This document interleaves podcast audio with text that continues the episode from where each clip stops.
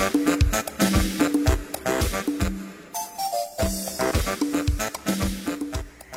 tal? ¿Cómo les va? Muy buenos días, queridos amigos y queridas amigas del Tesoro Matutino. Los saludamos con muchísimo gusto esta mañanita de ya viernes 25 de marzo del año 2022, el último viernes de este mes que ya obviamente nos ha acompañado de manera, por supuesto, constante a través de las diferentes vías que tenemos para estar en contacto unos con los otros a través de la 103.7 de su FM, de www.eltesoromatutino.com, de radiodesafío.mx Obviamente también un abrazo para todos los que son fieles y constantes en la transmisión a través de las redes sociales. En Facebook y en YouTube estamos en el perfil oficial de este programa y por supuesto esperamos que hoy no sea la excepción en la que eh, por supuesto nos nutran con sus comentarios, opiniones y por supuesto por ahí información privilegiada que de pronto también ustedes nos comparten. Bienvenidos sean y por supuesto esperamos que tengan un gran, gran cierre de semana. Hoy estaremos compartiendo pues ya las estadísticas que nos eh, está dejando este,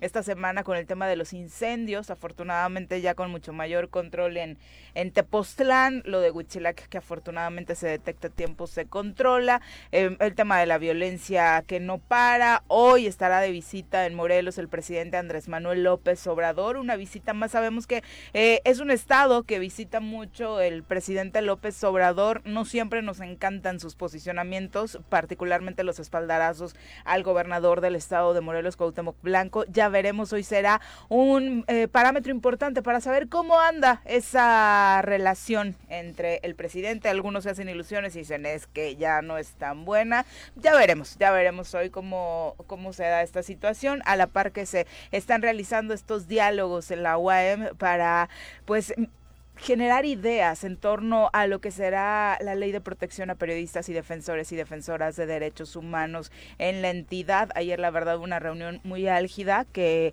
eh, pues funcionó mucho de catarsis para activistas y compañeros de los medios de comunicación. Se nota, evidentemente, que no hay diálogo, que pocas oportunidades hay de decirle a representantes del Estado qué es lo que está sucediendo con estos sectores y pues ayer al menos sí eh, pues existe algunos funcionarios. Mi querido Pepe, ¿cómo te va? Muy buenos días. Hola, ¿qué tal, Viri? Muy buenos días. Como bien lo dices, soy Andrés Manuel López Obrador, está ya, inició su mañanera en la 24 zona militar. Seguramente la zona no va a ser eh, pues eh, lo, fácilmente transitable, así que recomendamos que pues si puede tomar alguna otra vía, pues lo haga para evitar justamente esta zona. Aunque algunos maestros, por ejemplo, que habían ya tenido diálogo con la federación, que la vez anterior se manifestaron afuera de la misma instalación de la 24 horas sana militar decían que hoy no se iban a manifestar porque sí los están atendiendo a nivel federal a pesar de que a nivel estatal no están recibiendo ese trato, ¿no? Este definitivamente la noticia buena como también lo compartes es lo del incendio en Tepoztlán y pues estaremos pendientes a ver qué es lo que anuncia el presidente de la República. Hoy, por ejemplo, eh, en el Sol de México aparece una nota otra vez del, de Rivelino Rueda, ahora eh, dedicada o al menos de manera directa contundente hacia eh, el secretario de gobierno, en donde argumenta que en el periodo en que el secretario de gobierno Pablo Ojeda fue funcionario de eh, del estado de Veracruz, en el tiempo de Javidú, de Javier Duarte, pues logró enriquecerse y tuvo una eh, aproximadamente eh, propiedades hasta por 300 millones de pesos es lo que eh, pues, en el marco de la visita de Andrés Manuel López Obrador pues este aparece en los medios nacionales. Desde luego aquí se lo estaremos compartiendo más adelante.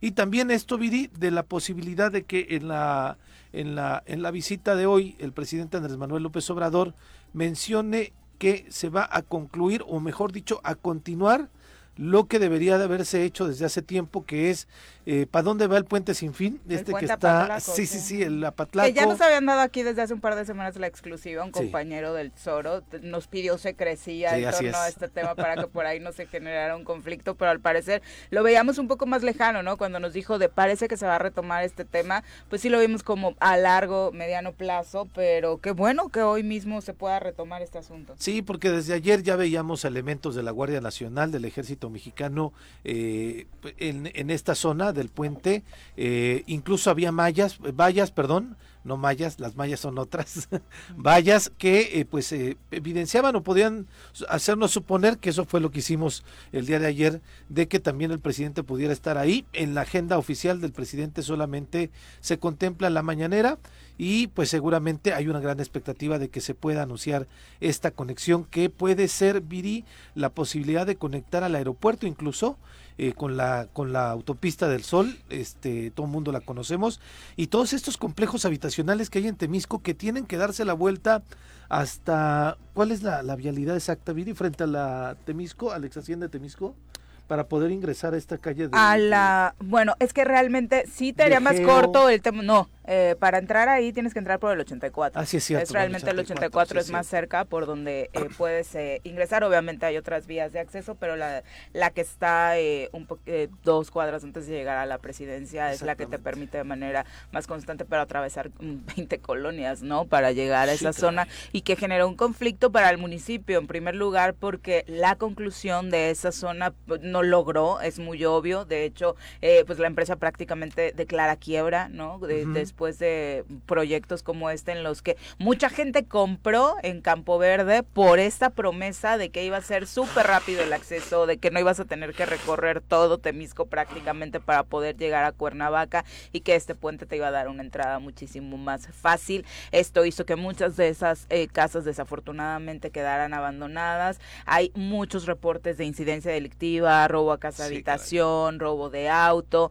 Bueno, incluso eh, había rumores de que algunos de estas casas en algún momento estarían siendo utilizadas para cometer delitos, es decir, eh, sí se volvió una zona eh, de riesgo y por supuesto que fue provocado debido a esta situación. Poco a poco ha ido mejorando, de hecho hay cada vez más gente que habita ya estas casas que en algún momento pues estuvieron abandonadas, pero sin duda sería una gran noticia eh, desde temas tan que parecen tan pequeños, ¿no? Como el, los temas de vialidad, que por supuesto el paso expresa a ciertas horas pico se convierte en un verdadero caos por el cúmulo de gente que va rumbo a esa zona. Así que un gran desahogo en todos los sentidos, por supuesto, sería. Y además, concluir una obra que está pendiente desde el sexenio de Calderón no solamente es importante, sino que tendría que hacerse sí o sí. De hecho, todos esperábamos que el año pasado pudiera haberse concluido y desafortunadamente no fue así. Justo están hablando del tema de seguridad en la mañanera, se está hablando de los municipios con mayor incidencia delictiva en cuanto a homicidio doloso, robo de vehículos, narcomenudeo, obviamente por la densidad poblacional, Cuernavaca encabeza este listado, le siguen Jutepec, Cuautla, precisamente Temisco, Jojutla, Xochitepec y Yautepec. Escuchemos parte de lo que se está diciendo en este sentido del estado de estos tres eh, municipios, homicidio, doloso, robo de vehículos y narcomenudeo. En cuanto a homicidios vinculados a delincuencia organizada, aquí observamos en la lámina eh, este, una, una, reducción a, partir de, pues a finales del mes del año pasado, donde se tomaron algunas acciones importantes por parte de, del gobierno federal, que fue la revisión de la estrategia de los 50 municipios, el reforzamiento también en la estrategia, dándole prioridad a nueve estados que se identificaron este, eh, con mayor eh, número de, este tipo de, homicidios, eh, también unas evaluaciones de la misma estrategia la creación de la Fuerza de Tarea México, en la que, la que está integrada por 2.000 hombres entre eh, Ejército, eh, Fuerza Aérea y Guardia Nacional. Parte de lo que se comenta, obviamente sí, el gobierno federal diciendo que en los 50 municipios que identificaban entre ellos algunos de Morelos como de alta incidencia delictiva, se tomó la decisión de enviar a, a la Marina, eh, obviamente previo la Guardia Nacional, y es así como hablan de una reducción en estos eh, en estos delitos la verdad es que pues aquí en Morelos más allá de las estadísticas sabemos que es muy difícil que la ciudadanía perciba eso dado lo que estamos viviendo constantemente no, y, además entendiendo que la semana pasada gran parte de esta hoy otra mujer estuvo atacada en me parece en el municipio de Jutepec. Este hablábamos de los 17 feminicidios Viri de lo que va del año. Y insisto la semana pasada que en 24 horas tan solo hubo eh, más de siete homicidios que ocupamos el segundo segundo lugar eh, de los estados más violentos por muertes violentas, vaya, eh, disculpen la expresión, pero este evidentemente pues eh, los, los números que nos puedan dar el día de hoy, porque además los días viernes es cuando dan el reporte de seguridad, ¿no? En la mañanera, eh, pues dista mucho de la, de la situación que cotidianamente vivimos nosotros y que en donde, insisto, también no, no vemos no vemos en dónde en dónde está el actuar de la policía. Ayer el mismo delegado de gobernación, en el marco de este foro que bien referías en la Universidad Autónoma del Estado de Morelos, reconocía que Huitzilac y la zona eh, sur del estado, surponiente incluso, eran los focos rojos en nuestro estado y evidentemente mencionaba que todavía no se ven los resultados por parte de la Marina en el estado de Morelos. Sí, exactamente, es, es un asunto, la verdad es que muy complicado, a la par de que también se confirmaba algo que ya le habíamos comentado, que es, definitivamente es eh, muy grave eh, y dicho por el fiscal en torno a lo que habría sucedido con estos dos hombres que la semana pasada pues fueron eh, secuestrados, después aparecieron sin vida. Hay un tercero que afortunadamente tiene detalles sobre lo que habría sucedido. Se informa a través del fiscal general del estado que el sobreviviente de este caso en Huitzilac reveló que sí, elementos de la Guardia Nacional y probablemente autoridades de seguridad de la Ciudad de México estarían relacionados con lo que primero fue una desaparición y después el asesinato de dos de ellos, un asunto sumamente grave. Insisto, incluso hay imágenes de vecinos que la semana pasada asustados por el operativo que llegaba a la casa de estos chicos, eh, pues graban, ¿no? Como precisamente eh, elementos con el uniforme eh, militarizado sacan a estos tres hombres de, una casa ahí en Huitzilac, ¿no? Sí, que el, tema del, de las ocho horas del paro en la autopista, pues fue pues nota nacional, evidentemente. Hay algunos restauranteros aquí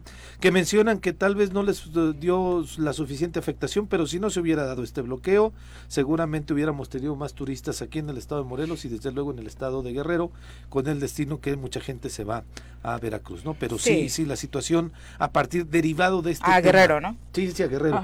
Este, derivado de este tema de la inseguridad y de esta situación tan compleja que todavía no tenemos una versión oficial, Viri, de lo que sucedió realmente. Ninguna corporación policíaca ha dado un eh, comunicado al respecto. Al fiscal se le preguntó qué era lo que se conocía en Morelos, dio estos datos, pero pues obviamente este caso fue atraído por las autoridades de la Ciudad de México y serán ellos quienes nos estén informando. Y sí, porque ya aparecieron los cuerpos. Ah, en Parres, exactamente, después de que da a conocer este chico que sobrevive, el paradero o donde los arrojaron, logrando él afortunadamente sobrevivir. Eh, le decíamos de este asunto relacionado con el secretario de Gobierno del Estado de Morelos, Pablo Ojeda, que por cierto ayer, eh, ante esta representación del Gobierno federal en los diálogos para el mecanismo de seguridad a periodistas y activistas, pues no manda un representante, no estuvo él en la UAM, si estuvo el fiscal, si estuvo el titular de la Comisión de Derechos Humanos, el comisionado de seguridad ya sabemos que prácticamente no, no aparece, también le envía un representante, estuvo eh, la fiscal también antisecuestro, estuvo un representante de la Comisión de Derechos Humanos a nivel nacional, obviamente el representante de la Unidad de Derechos Humanos de la Secretaría de Gobernación y el encargado del mecanismo eh, existente hasta el momento de protección a activistas y, periodistas, ¿no? Pero Pablo queda un representante, de hecho, una de los de las preguntas más constantes es realmente qué está pasando con el mecanismo en Morelos y bueno, su representante, el subsecretario el Miñoni pues al final dice mañana les entrego los datos porque hoy no los traigo completos bueno eh, te invitan a, un evento de este tipo y, no, tienes los datos eh, correspondientes a lo que ha sucedido a la fecha con el mecanismo pues la verdad es que me parece lamentable. Poco eh, la verdad es que podríamos esperar le decíamos que si hubo varios reclamos contra la actitud del accionar de funcionarios públicos uno de ellos por supuesto por parte de los activistas eh, contra Lucero Benítez, la encargada de derechos humanos del gobierno del estado de Morelos, hablando precisamente de eh, la nula respuesta que regularmente tiene a las peticiones que se hacen para la protección de, de los activistas en particular.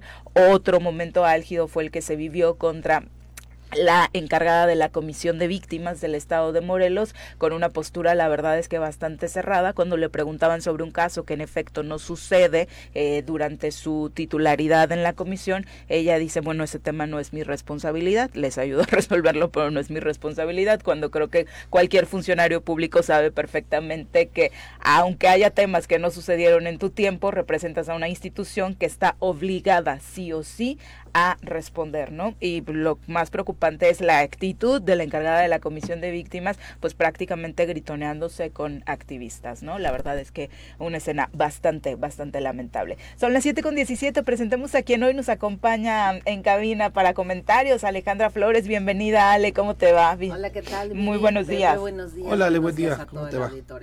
Decíamos que viene Andrés Manuel hoy.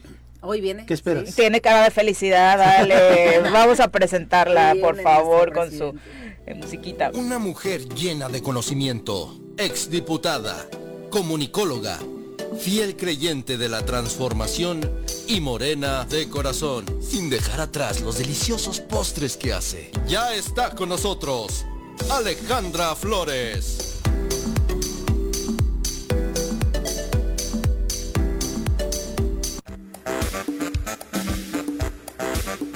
¿Cómo te va, Ale? Muy buenos días. Bien, bien, muchas gracias. Un gusto como siempre estar aquí con ustedes. Desmañanándonos aquí con ustedes. cara de felicidad porque sí, hoy viene nuestro presidente. Hoy viene nuestro presidente a Morelos. Sé que le encanta Morelos y por eso viene a cada rato. Entonces, eso es un gusto para nosotros y que venga a dar buenas noticias, pues eso es mejor. Ojalá, sí, sí, sí, es lo que decíamos, que es muy posible que hable sobre esta conectividad que tendrá ya el puente sin fin, que algunas personas ayer veía yo en Twitter y en Facebook que decían, es otra de las obras inconclusas de Felipe Calderón. No, no, empezó la obra desde Enrique Peña Nieto.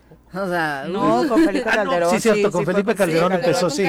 Empezó con Calderón, después siguió con, con Enrique Peña Nieto y, más o menos por ahí la concluyeron, pero lo que seguía no lo no le hicieron que ya está confundiendo que Calderón estuvo después que, que Enrique no, pero sí, no, desde Calderón, Peña Nieto y, y, bueno y dice que tuvo avances Peña y lo único que hizo fue poner a trabajadores con cero seguridad ahí. Recordemos que incluso hubo un par tragedia, de accidentes eh, bastante fuertes así es pues hoy viene eh, espero que que ya esté concluido o que ya esté a punto de, creo que... Parece que el plan ya está, este mismo año pudiera darse. Ojalá, ojalá, creo que es una excelente conectividad que muchos esperamos, la verdad es que yo he pasado por ahí, veo que muchos ya lo agarraron de ciclopista, ¿no? Sí. Eh, muchos van a eso, eso sería positivo, lamentablemente también ha sido utilizado para suicidios, sí. ¿no? Bueno, también, verdad, yo creo que pero son parte de los riesgos de dejar una obra Sí, así, inconclusa y de esa, eh, de esa magnitud y en esa situación, ¿no? Donde está eh, ubicada, si es un gran riesgo. Pero yo creo que ya son buenas noticias. Yo creo que eh, el presidente se ha caracterizado por decir, eh, va esto y se hace, ¿no? O sea, creo que no, hasta ahorita no hay una cosa que haya señalado y que y que simplemente veamos, ah, pues quién sabe, ¿no? lo que ha dicho, ahí va avanzando y también le da plazos. Entonces yo creo que viene con esta buena noticia para la mayoría de los que viven de aquel lado también, ¿no? Yo creo que es excelente porque se tardan eh, horas, horas, horas, de ida y de regreso, de verdad es impresionante las horas. Entonces yo creo que va a ayudar muchísimo, muchísimo para el estado de Morelos y que cada vez que venga y que sea con estas noticias, que venga siempre nuestro presidente, que venga cada semana nuestro presidente. Aquí lo vamos a estar esperando con mucho cariño y con los brazos abiertos. Está finalizando la participación de quien se encarga de hablar de seguridad. Inicia la sesión de preguntas y respuestas. en Enlazamos Ahí viene lo bueno. ¿Qué opinas sobre esto? Bueno, que este se está ya eh, iniciando el debate eh, vamos a decir, final en la Cámara de Diputados para poner a consideración de los legisladores la reforma eh, constitucional. Creo yo que es eh, necesaria esta reforma a la Constitución para fortalecer a la Comisión Federal de Electricidad porque anteriormente, durante el periodo neoliberal se buscó debilitar, destruir, aunque suene fuerte, a la Comisión Federal de Electricidad. Ahí viene un gran debate, ¿no? Porque un tema es el fortalecimiento y, y, otra cosa lo que están especulando incluso muchos de oposición, que sería precisamente dejarle... Pero a partir de ese gobierno yo creo que la especulación ha sido el principal actor político, ¿no?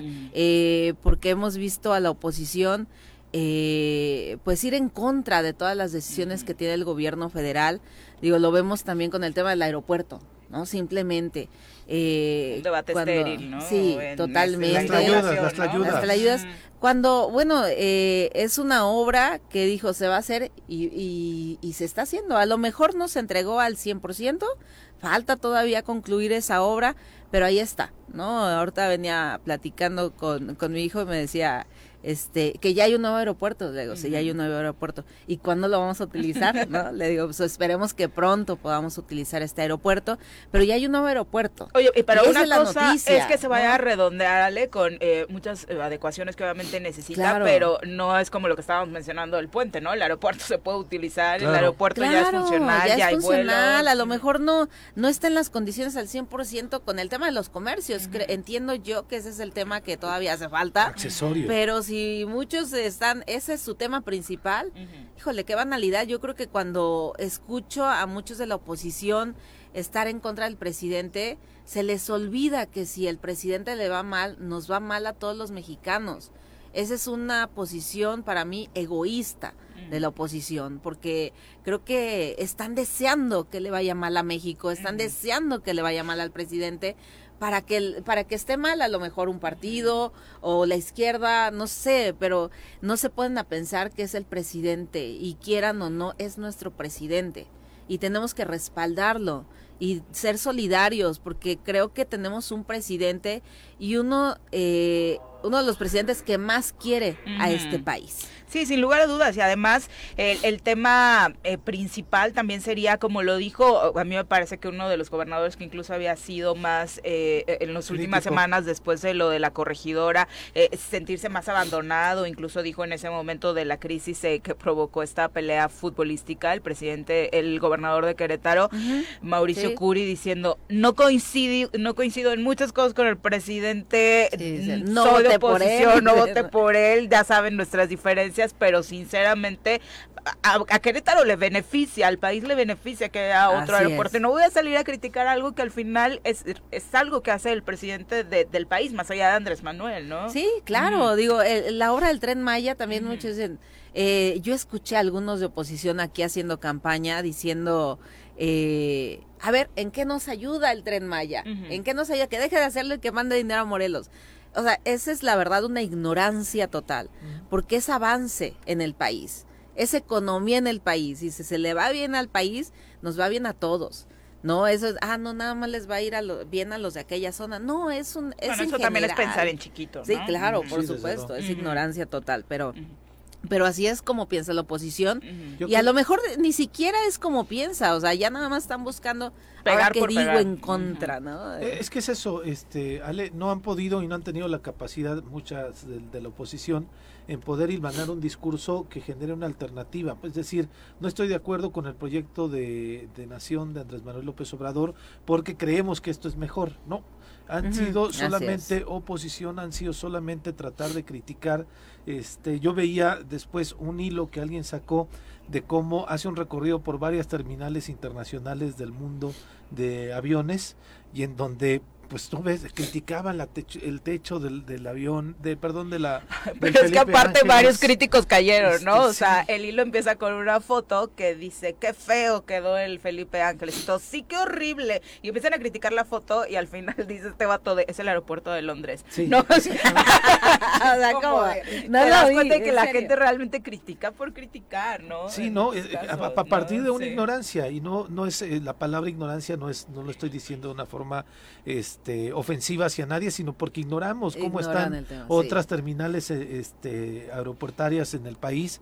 Me parece a mí que este, este tema del tren Maya también eh, sale esta campaña justo después de que ya el Felipe Ángeles está ahí con un mismo hashtag que utiliza el Grupo Parlamentario de Acción Nacional. Entonces yo creo que la, que todavía hasta este momento la oposición, la gran mayoría de oposición, eh, no ha podido, no ha tenido la capacidad de hilvanar un discurso, pero tampoco también han tenido la capacidad de eh, impulsar un liderazgo que genere es, un no contraste hacia la figura del presidente Andrés Manuel López Obrador y por ello, pues, este, pues las cosas están así y Andrés Manuel sigue teniendo, a pesar de que aquí en Morelos decíamos cayó seis puntos en su preferencia, sigue teniendo una preferencia amplia, ¿no? Así es, yo creo que no hay una, eh, una oposición real, una oposición fuerte. Hay críticos, hay muchos críticos, ¿no? Que eh, en contra de la cuarta transformación, en contra del presidente, pero no hay una oposición real, que realmente sea seria y como esa oposición que había antes, ¿no? Que, que vayan en contra y con acciones.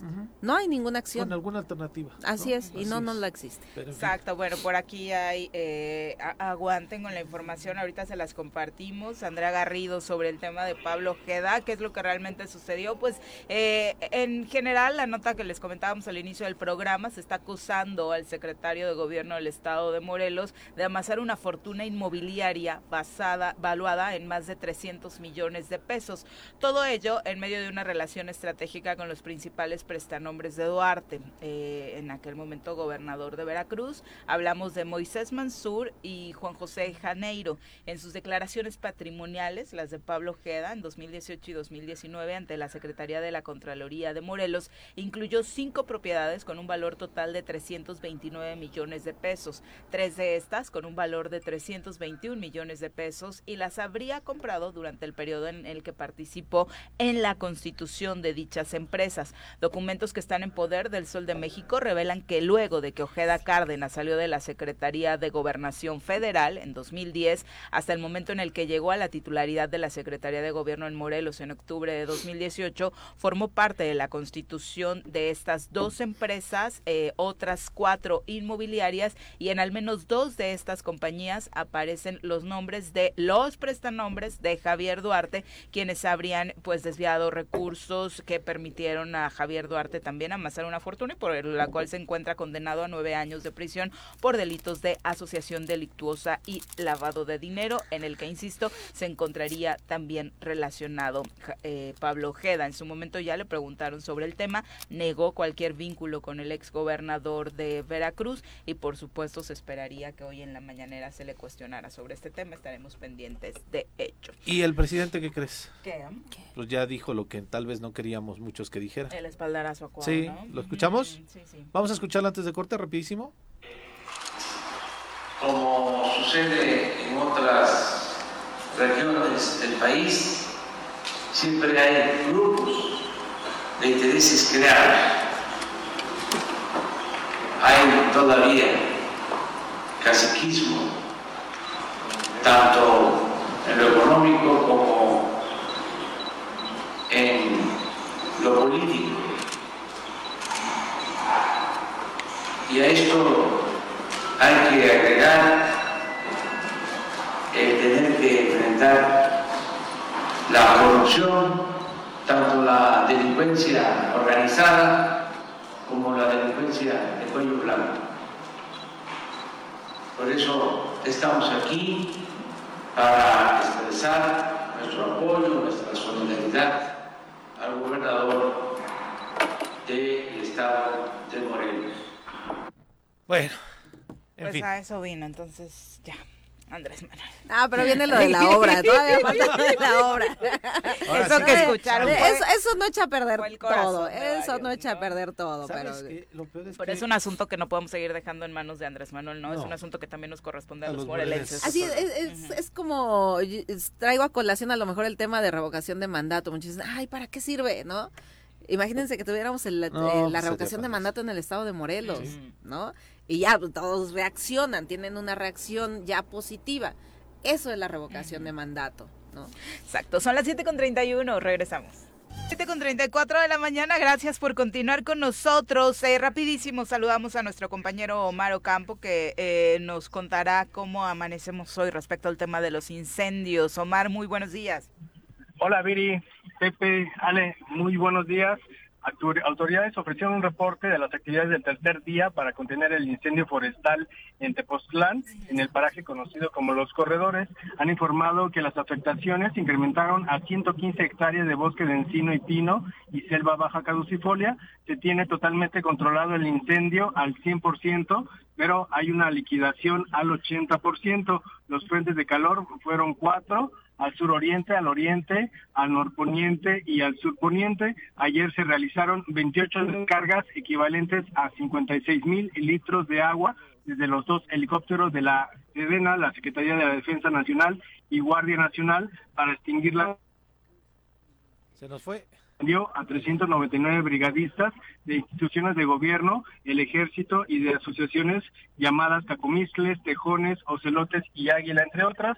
Además, se contó con el apoyo de 59 vehículos como carros motobomba y pipas en esta conferencia de prensa en la que estuvo el secretario de gobierno Pablo Ojeda y también la titular de la Coordinación Nacional de Protección Civil, Laura Velázquez, informaron que ayer fue el último día que se tuvo apoyo de los dos helicópteros con helibaldes necesarios para el transporte de agua. Estos dos helicópteros se fueron al estado de Tamaulipas a colaborar en la extinción del incendio en la reserva de la biosfera del cielo, considerada el área, el área natural más importante del noreste del país, quema que fue reportada como fuera de control con más de 300 hectáreas dañadas. Pero escuchemos, a la titular de la Coordinación Nacional de Protección Civil, Laura Velázquez Alzúa. Sí, incluso hoy en la mañana en la conferencia matutina se informó de este incendio que tenemos en Gómez Farías, eh, en Tamaulipas. tenemos 300 hectáreas ahí afectadas solo con el 30% del control de este incendio eh, forestal y un 10% de liquidación. Es un incendio importante en donde tenemos que trasladar el esfuerzo eh, aéreo, eh, aparte de ya los combatientes que están ahí, incluso son un número de combatientes importantes, y ahorita son un poco más de 100, vamos a llevar ahí un refuerzo. De los 33 incendios que tenemos en el territorio nacional, activos, 10 están teniendo una atención especial por parte de los tres órdenes de gobierno. Omar.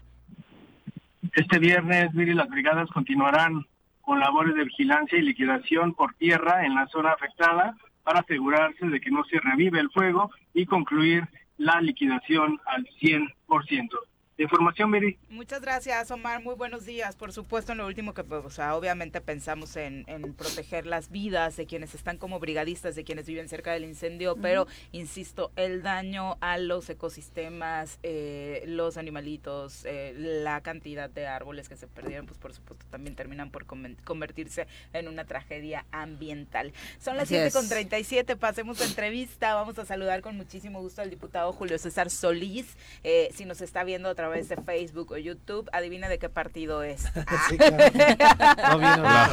Buen día. Ah, Buenos días, diputado. Buen día. Julio, Todo tu closet está lleno de cositas naranjas, ¿no? No, no. Pues sin querer así. Buenos días, bienvenido. Muchas gracias, me da mucho gusto saludarlos, estar aquí de madrugada con ustedes. También a ti, Ale, me da mucho gusto saludarte. Igualmente, igualmente, amigo. Mucha indirecta entre legislatura y legislatura. no, fueron muy directas. no, sí fue directa. Oye, Julio, eh, hay un tema que se puso, no de moda, pero que eh, abarcó la conversación en, en las mesas políticas, en las mesas sociales, en los medios de comunicación, a partir del caso de estas dos niñas que una jueza, Laura Galván, especificó, dice se tienen que ir con su papá Israel, eh, independientemente incluso de lo que opinaban ellas eh, sobre la situación de que querían quedarse con su madre aquí en México. Eh, ya la Comisión Estatal de Derechos Humanos y la misma diputada Tania Valentina habían presentado una iniciativa sobre para prevenir y erradicar la violencia vicaria. Tú presentaste una iniciativa. Es correcto. ¿Qué diferencia tiene o qué estás aportando más en este sentido? ¿Cómo se puede transitar y por qué la inquietud del tema? Bueno, tú lo señalaste, creo que fue un este un hecho eh, de todo el mundo sabido, incluso fue comentado a nivel nacional, en medios nacionales. Y nosotros tuvimos una sesión solemne respecto de un tema, no recuerdo en este momento, pero era justo cuando estaba sucediendo todo esto y se acercaron grupos de activistas, de feministas a solicitar al Congreso pues que avanzáramos con el tema de la ley de en contra de la violencia vicaria. Eh, la diferencia que tiene sustantivamente la iniciativa que presentó la diputada Tania eh, de la mía es que en la iniciativa de la diputada Tania Valentina solamente eh, es para el hecho de reconocer la violencia vicaria como un delito, como algo que existe, que en este momento no existe en ninguna de nuestras legislaciones. Así es. Entonces, yo lo que propongo es que se, se registre pues como delito y se sancione eh, no solamente en materia penal, sino también en materia familiar. Es decir, que se modifiquen los códigos familiar y que se modifique el código penal donde se tipifique y se sancione. Esa es, sustantivamente, esa es la, la diferencia.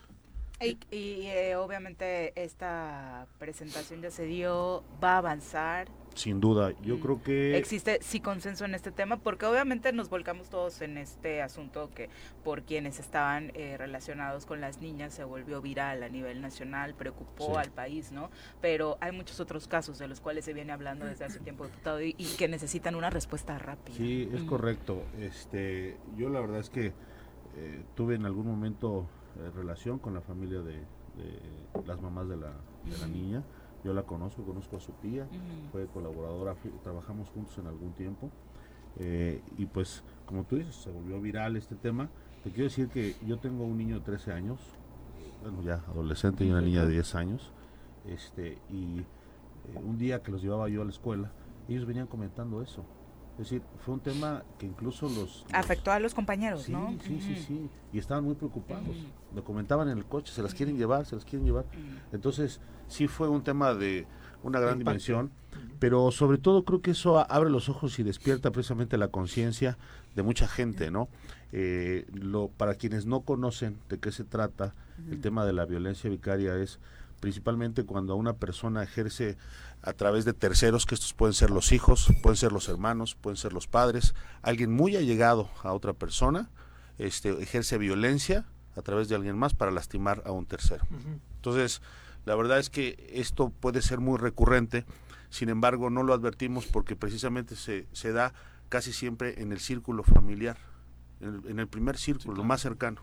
Entonces, podría ser normal, eh, sin embargo, no lo es no lo es, no se advertía y esto pues creo que despertó la conciencia de mucha gente, ¿no? Sí, por supuesto, y es un tema gravísimo que como dices se da desde hace muchos años, ¿no? O sea, una de cuando las parejas se separan, ¿no? Sí, y, además el caso más grave es cuando están los hijos de por medio sin lugar a dudas, pero también está vinculado con temas materiales que son de gran aprecio o de gran valor para ti, ¿no? Romperte la tesis, que estás a punto de terminar porque te divorciaste, o sea, de verdad hay cosas la licuadora, ¿no? Sí, no, o sea, realmente son eh, cosas que no tendrían que darse y como bien dices tendrían que sancionarse. La verdad es que nos emocionamos como platicábamos de la revocación de mandato y hay muchas iniciativas presentadas. Eh, en este caso ya hay al menos dos, la diputada Tania, la tuya y sería una luz en el camino para todas estas familias que están esperando una respuesta. Pero de nueva cuenta, la propia dinámica del Congreso hace que de pronto perdamos la confianza en que pueda salir rápido, eh, diputado. tienes, tienes razón. Sin embargo, eh, yo creo que hay temas que son fundamentales y que independientemente de las diferencias que podamos tener al interior, eh, hay consenso, ¿no? Yo creo que nadie está a favor, eh, independientemente del grupo en el que se encuentre, eh, independientemente del color, yo creo que nadie está a favor de la violencia en contra de las mujeres, en contra de los niños. Entonces, este tema creo yo que sin problemas puede transitar, ¿no? Y la verdad es que también creo que, aunque ya lo había comentado, pero ahora sí, sí, sí lo veo eh, de manera seria. Creo que eh, hemos llegado a un punto donde se tienen que eh, se tiene que hacer una una introspección, se tiene que hacer una valoración de qué es lo que estamos haciendo en el Congreso. Creo que no no podemos irnos o no podemos seguir porque entonces nos van a tachar como la legislatura pasada. Directa, muy directa. Yo creo que, yo creo que la superaron. No, no es cierto, porque La apenas superaron llevamos, y por mucho, apenas llevamos ¿no? seis meses, apenas llevamos seis meses, amiga. Imagínate, no, e imagínate, más grave, seis meses y ya están con todo, ¿no? To- Todavía nosotros nos tardamos un poquito más. Sí, un año y medio. Entonces, eh, nosotros hemos llamado a la, pues a la reflexión, a la cordialidad. Yo te quiero decir que en estos días estuve platicando con algunos de los diputados de este conocido G11 y creemos que, bueno, pues necesitamos hacer, eh, dar vuelta ah, de timón, ¿no? Golpe de timón porque las cosas pues no van a caminar así. Entonces, eh, no sé si ustedes se dieron cuenta, incluso cuando estuvo presente en su comparecencia el eh, comisionado de la CES, llamábamos precisamente a un pacto por la paz, que creo que es lo que le conviene realmente al Estado, ¿no? Julio, eh, regresándome a la, a la ley vicaria, hay una propuesta de poder tipificar y la propuesta tuya viene a sanciones. ¿Qué tipo de sanciones son las que estás proponiendo este, para, para esta, para- en esta ley? Bueno, eh, esto se va a analizar desde luego, pues en el proceso legislativo se va a las comisiones y en comisiones es donde se va a analizar eh, eh, pe- específicamente ya cuáles serían las sanciones en materia penal o en materia familiar. O sea, todavía tiene un, Ok. un- un proceso, pero la intención es precisamente que sí eh, se cuente eh, con esta con este instrumento coercitivo para que sea pues este de carácter eh, eh, vamos para que se aplique y para que la gente advierta que hay una sanción, que hay una pena si comete algún delito de esta naturaleza. Al final se conjunta con la de la diputada Tania, ¿no? Cuando Sí, son del mismo tema, correcto. tienen que conjuntarse las iniciativas y se analizan juntas y sacan una sola. ¿no? Exactamente. No es la de un diputado o la de otro. Sí, sí, sí. sa- Así es. Se una enriquece, sola, ¿no? ¿no? Así es, Sí, se se van a es comisiones, lo- se analizan en las comisiones y de las dos pues puede salir yo creo que Así un es. instrumento bastante eficiente. Sí, la- la- el actuar del Tribunal Superior de Justicia en estos casos, ¿qué te merece? ¿Qué, cuál- qué es lo que recogiste de, en el diálogo con estas mujeres que se acercaron a ustedes? Pues mira, eh, es triste, eh, yo creo que todavía hace falta muchas cosas por hacer en, en todas partes, no solamente pues en el Congreso del Estado, ¿no? Yo creo que también en el, en el judicial, eh, creo que no se ha erradicado todavía eh, algunas prácticas como puede ser pues corrupción, este, recibir dinero para hacer algunos favores. No estoy señalando a nadie en particular, sin embargo, pues es algo que se conoce, es algo que se sabe, que, que se sigue practicando. El tema de la, de la corrupción, desde luego, sigue siendo uno de los problemas más graves en el país, porque lo digo con todas sus letras, no se ha erradicado, esa es la verdad. No. Entonces, eh, pues es, digo, es, es lamentable, es triste, pero bueno, pues eh, para eso precisamente pues estamos los legisladores, ¿no? Para ir cerrando círculos, para ir poniendo candados y que no eh, suceda nuevamente esto, ¿no? Y que aparte es también legislar con perspectiva de género y que no quede solamente en letra muerta y discursos este supuesto apoyo a las mujeres, ¿no? Porque es real que la violencia vicaria, pues obviamente es, los casos, las que te buscaron son mujeres que Es están correcto. sufriendo precisamente Es de correcto. este tipo de Y situaciones. al final ¿no? del día no se pretende eh, sancionar, eh, por decirlo así, a, a los varones, a los hombres. Se pretende sancionar a quien cometa violencia vicaria. Y en este caso, eh, bueno, es mucho más común, como tú lo señalas, y esa es la verdad, hay que reconocerlo. Sí.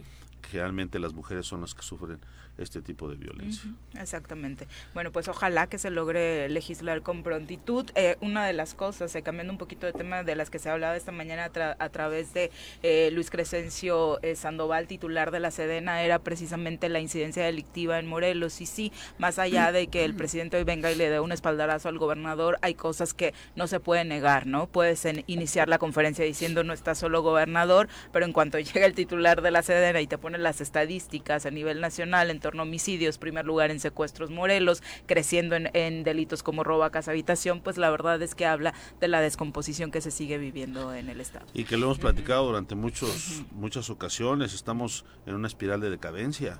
El tema de la inseguridad, que es uno de los más graves y que afecta eh, pues prácticamente todos los ámbitos, todos los sectores, porque bueno, pues la gente deja de salir, deja de consumir, los negocios cierran, etcétera. Pero no solamente es eso, o sea, el tema de la inseguridad que vive Morelos, pero además la falta de inversión, la falta de desarrollo, la infraestructura. Eh, nosotros recibimos a, a varios de los secretarios de despacho eh, en estos días pasados y la verdad es que nos entristece muchísimo eh, que no hay inversión, pero que además con el, cinismo y el desparpajo este, con el que se comenta y que se presentan, este, diciendo, por ejemplo, que en la Secretaría de Desarrollo Social, que es la que se encarga de combatir la pobreza, el año pasado se invirtieron 11 millones de pesos. 11 millones de pesos. Y el gobierno del Estado tiene casi 30 mil millones de pesos. Fue de las cosas más vergonzosas. Es vergonzoso. 50 millones de pesos en, en infraestructura, es decir, eh, la Secretaría de Obras invirtió 50 millones de pesos. En el Puente del Pollo se llevaron una lana ahí. O sea, de verdad, perdón que lo diga, no tienen madre. Sí. O sea, de verdad, es vergonzoso. Y del invento, o sea, llegan, te ponen el micrófono, inventas cualquier barbaridad. Sucedió que también estaba en el Congreso, la secretaria de Desarrollo Económico, estaba de moda el aeropuerto y dice que sí se va a reactivar el de Cuernavaca, que ya están platicando con aerolíneas. Le preguntan cuáles y es de, no te lo puedo decir por el momento, porque obviamente no es real, no han hecho nada al respecto. Y mira, la verdad es que... Oiga, ¿y cuánto se requiere para invertir en este, y no traigo el aeropuerto? Cifras. Este, no traigo las cifras en este momento. Nunca tienen las cifras. Y, yo la verdad es que, que veo y escucho al diputado y yo creo que me reflejo también porque, híjole, sientes esa impotencia. no? no, sí, por supuesto. Y, quisiéramos que el gobierno federal viniera y también jalara las orejas y arreglar. No puede hacerlo el gobierno federal, no puede solucionar el tema que está pasando en el estado de Morelos. Viene y puede hacer mucho, pero si quien está dirigiendo el estado eh, está con los ojos cerrados y no se quiere dar cuenta de lo mal que está el estado, ¿Por qué? Porque van al Congreso y dan cifras alegres, sus cifras alegres, ¿no? Pero la realidad es otra lo que estamos viviendo los morelenses es otra realidad totalmente, ¿no? Entonces, yo creo que platicábamos, ¿no? La última vez qué tan eficientes son las comparecencias o, o si, pues si, funcionan, pues yo creo que nada más hacen para, son para que algunos, ¿no? No todos, diputados hagan corajes, ¿no? Pero, de ahí afuera no pasa nada, absolutamente, ¿no? Eh, ahí están los datos, ahí están las cifras, ahí están los números, ¿y qué ha pasado? y está desde la anterior legislatura. Y, ahora, ¿Y qué ha pasado? Absolutamente nada. Y ahora ves algunos personajes o gente que se dedica al análisis político y le echan la culpa a los diputados por no aprobar el presupuesto y que este, dicen, pero ustedes tenían que aprobarlo para que se movieran las cosas de otra forma. Pues sí, pero este, perdón que lo diga, diputada, pero pues la bancada de Morena no estuvo presente ese día. Yo creo que falta de acuerdos. Yo creo que ahí también es por falta de acuerdos que hay entre todos, de, que se cierran, y, lo digo porque también pasó en la anterior legislatura, ¿eh? de donde no se aprobaba presupuesto y no se aprobaba creo que en dos años. Pero lo discutes, En dos años no, se aprobaba presupuesto. Pero, te presentas y, también se, y también se discutía. Pero cuando no se, cuando se cierra uno y cuando dices si no pasa esto, no hay nada, ¿qué sentido tiene que vayas a Eso fue lo que dijo, ese fue ese fue el mensaje que dio el gobernador hacia nosotros. Si no me lo aprueban como yo lo quiero, entonces no hay absolutamente es que se cerraron de las dos partes, porque también del grupo de los es si no se aprueba como nosotros, o sea, porque nosotros traemos nuestro presupuesto. Pero había una propuesta de 18 diputados. Sí es, la propuesta se discutió. Estuvieron presentes diputadas y diputados de Morena en las mesas de análisis de la Comisión de Hacienda y cuando el gobernador les da la instrucción de que se aprueba como lo había mandado, entonces ellos hacen el hueco en el Congreso, cuando ya lo habían discutido y cuando propuestas de los propios diputados de Morena venían en ese proyecto que se presentó, en el dictamen que se presentó. Yo escuché desde antes las discusiones también. Eh, estar en contra de muchos temas. Ahora, si, si, si no estás de acuerdo, pues entonces te presentas en la sesión y te manifiestas, dices, oye, yo no estoy de acuerdo por esto y por esto pero no tuvieron ni siquiera el valor de ir a presentarse. Nos hicieron el hueco. y hoy nos tachan a nosotros. ajá, ayer no estuvieron en la sesión. Entonces, dicen que, que, nosotros estamos generando la parálisis legislativa cuando no se presentan a las ¿por eso nos están castigando? No, yo no los estoy castigando. por eso se les castiga a los diputados cuando no van a las sesiones, el quitarles el personal, eh, el eh, quitarles muchas de las situaciones, ¿no? En un tema de igualdad de circunstancias de, de 20 diputados. Estamos, todos estamos en igualdad, todos, todos estamos en igualdad. No se les deja de pagar absolutamente nadie, este, todos estamos en igualdad, de verdad, ah. de verdad. La visita Andrés Manuel, ¿qué, opinión te merece? Pues ojalá... ¿Por qué no estás ahí, diputado? No me invitan a nada. A nada, no me Pero invitan a a nada. nadie, ayer en el... No, no, foro, sí, cómo no. o sea, No, Manuel, ¿cómo no? Tú ves, a la- tú ves las fotos del gobernador y muchas veces a los pocos eventos que va, ¿no? De las actividades que tiene en su semana, pues sí están ahí las diputadas. Los martes, que es el te voy a decir que una trabaja. cosa, la verdad es que tampoco, este, así como que me da muchas ganas de ir, ¿no? Como que, ¿qué? ¿no? Ir a inaugurar, eh, ¿cómo, cómo decía? El a Puente del Pollo. No, el puente del, no, el- la, La temporada hora. de incendios. Ah, sí. Bueno. Vaya que la inauguró de gran La forma. campaña, ¿no? En ¿no? Tepoztlán. Terrible. Tampoco, tampoco Sí. creas que me da muchas ganas de ir. Pero no, a nosotros no nos Ay, a mí tampoco me invitaba. Yo, yo lo, he, lo he dicho y lo digo públicamente, de verdad es que la ineficiencia de verdad de este gobierno este, llega al grado de que el encargado de la política interna del Estado, que es el secretario de gobierno, eh, en mi caso particular, jamás he recibido una llamada de este señor. Nunca. O sea, No hay voluntad de diálogo. no, pues no, No no, les, no interesa. Pero la pregunta es, ¿trabaja? Es que trae la misma mecánica que el gobernador en su agenda. Bueno, Prácticamente pues, no pero lo ves es- en Morelos. Pero esa es su ¿no? chamba, ¿no? Yo lo vi Oye, en estaba en el evento. En el evento, Sí. porque hubo guelaguetza, ¿no? Sí, sí. Pero bueno, ojalá, ojalá alguien le pueda decir el día de hoy al presidente este, la realidad de Morelos, ¿no? No, eh, como lo platicamos hace rato, pues discursos y posicionamientos de, ah, sí, todo está muy bien, y- porque no es cierto. Pero se los dicen las propias cifras, ¿no? Sí. Basta voltar a verlas. Pero bueno, ya no voy a ser, ya no voy a ser más, más crítico porque yo respeto mucho a mi amiga aquí. Oye, Se enoja cuando- trivia. se enoja cuando- Trivia, somos coherentes con los principios del México de la transformación. ¿Quién lo dijo? Hoy, el gobernador del estado. Ay, ¿de dónde sacó Nah. tanta? ¿De, de dónde sacó después Le esa- arma su Pregunta discurso. es- En Morelos no pactamos con los que nos han arrebatado la paz, contra los que saquearon al pueblo, ni perdón ni olvido. Cuauhtémoc Blanco. Cuauhtémoc Blanco. Ojalá Bueno, y nunca bueno, yo les-. Yo les quiero decir una cosa, y a lo mejor esto pues también va a este, resultar incómodo para mucha gente, pero eh, ustedes no sé si lo recuerdan, cuando estuvo presente el fiscal en su comparecencia, Sí. eh, yo le pedí ¿no? que ya diera resultados respecto de la investigación que solicitamos donde aparece el gobernador con estos presuntos delincuentes.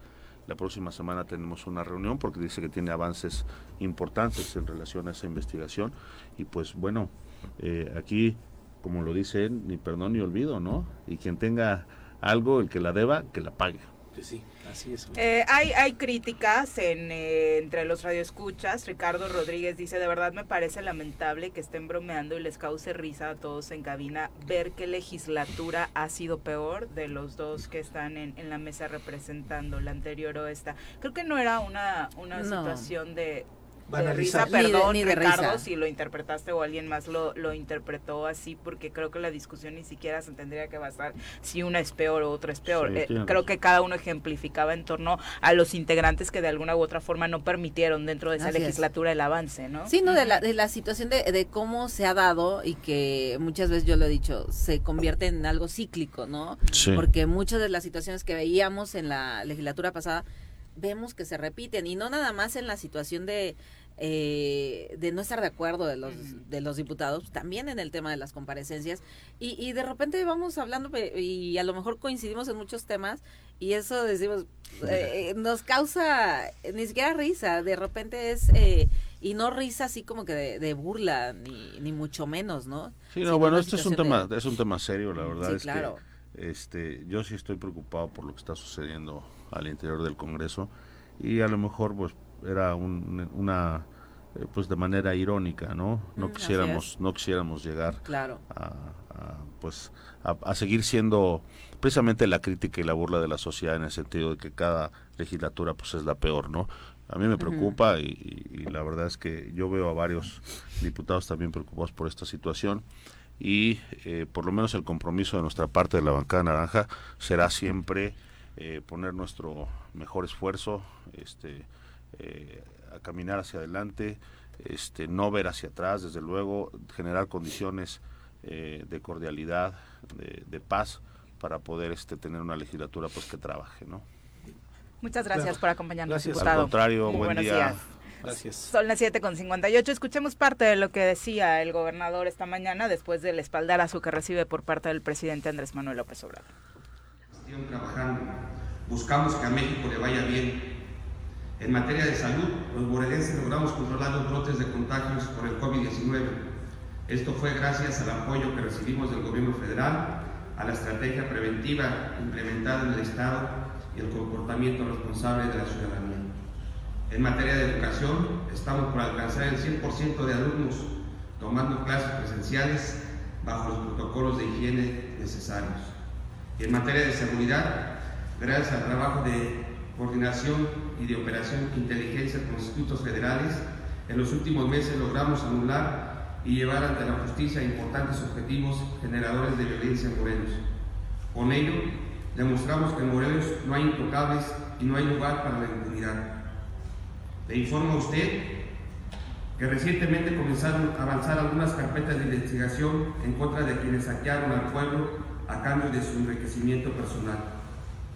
Algunos funcionarios hoy son requeridos por la justicia y vamos por más, señor presidente, vamos por todos, por todos esos personajes que, que le han hecho tanto daño al Estado de Morelos. Su liderazgo nos ha demostrado que para alcanzar el México que todos queremos, se debe actuar con mano firme y de manera congruente, con transparencia y ética y lealtad. Se debe combatir la corrupción y llevar ante la justicia a todo aquel que ofendió y sirvió del pueblo pues ahí está, aplausos porque leyó de corridito. Eh, la verdad es que eso siempre se agradece, nos queda más claro el mensaje. Muy bien, producción, por los aplausos.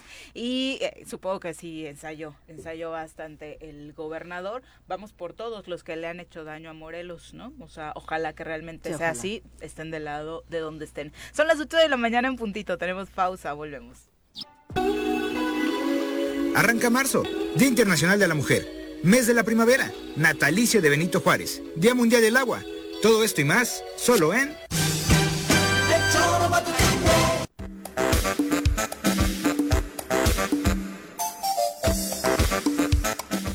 con 4 de la mañana, obviamente saludos para todos los que están conectados. Vicky Jarquín, gracias, eh, saludándonos a través de YouTube. Short Ugi también, Silvia Sabino Armas, Ángel, eh, dice que pues obviamente depende mucho del contexto, la calificación que le damos a cada gobernante, porque cuando se quiere y depende del contexto es culpa de los gobernadores y luego no se le cuestiona a AMLO. Aquí la verdad es que no estamos de acuerdo, no coincidimos con el espaldarazo supuesto, pero justo hablábamos del el tema de obras particularmente y en eso, pues la verdad es que desde el gobierno federal si hay respuesta a lo del puente sin fin y a otros temas, eh, lo del aeropuerto que al final terminaría beneficiando al país, pues no tendría por qué decirse algo malo, ¿no? Y la ampliación la Peracuautla también es un tramo que está construyendo el gobierno federal, ¿no? Entonces eso hay que... Y Jocelyn Michel, totalmente de acuerdo, dice la verdad, quedé impactada esta mañana, sigo sorprendido. Milagro, es viernes y guau, está trabajando se va a sentar ahí con el presidente dos horas. No sé si a eso le podemos llamar trabajo. Es igual que nosotros que venimos acá de 7 a 9, ¿no? Es lo mismo, solo que la diferencia en salario del gobernador. Pues, es Importante, importante. Y luego después de un partido de la Sí. Ay, que supongo se quedó dormido como yo el gobernador. Qué flojera. Eh, pues bueno, comparto, se fortalece el proyecto minero en Morelos. Para fortalecer los trabajos del proyecto minero Esperanza, los corporativos de Álamos Gold y Zacatecas Silver conformaron una sociedad estratégica que dará un renovado impulso a esta propuesta de inversión de 500 millones de dólares en la comunidad de San Agustín Tetlama, en Temisco, en el marco de su propuesta de un modelo de minería social y, y ambientalmente responsable. Entrevistado el biólogo Ricardo Sierra Oteiza, vocero de la empresa Esperanza Silver de México, confirmó que en corto plazo las partes acordaron continuar trabajando prioritariamente en el fortalecimiento de la, de la relación con las comunidades cercanas a la zona del proyecto con el objetivo de garantizar el respeto a la dinámica de la toma de decisiones, el respeto de sus usos y costumbres, de su territorio, los recursos naturales y principalmente su representatividad. El vocero explicó que en mediano plazo Álamos Gold y Zacatecas Silver trabajarán a través de Esperanza Silver de México en coordinación con los comuneros de San Agustín Tetlama para elaborar el proyecto técnico de factibilidad, el estudio de impacto y riesgo ambiental, así como el estudio técnico justificando para obtener el cambio de uso de suelo en terrenos forestales, esencialmente para, para obtener las autorizaciones correspondientes expedidas por la Semarnat en el tema de las actividades mineras. En el marco de este acuerdo y una vez obtenidas las autorizaciones expedidas por el gobierno federal y las correspondientes a nivel local, se iniciará la etapa de largo alcance para la construcción, operación y mantenimiento de las instalaciones esenciales para el desarrollo del proyecto Esperanza, confirmó Ricardo Sierra. El vocero de la empresa Esperanza Silver de México enfatizó que la suma de los esfuerzos y experiencia de ambas empresas logrará la consolidación de una visión integral en el desarrollo del proyecto, toda vez que Alamos Gold ha acreditado una importante capacidad de desarrollo operativa en, el, eh, en este tipo de actividades en México y en distintas partes del mundo, mientras que Zacatecas Silver Corp lo ha hecho especialmente en el terreno de la exploración minera.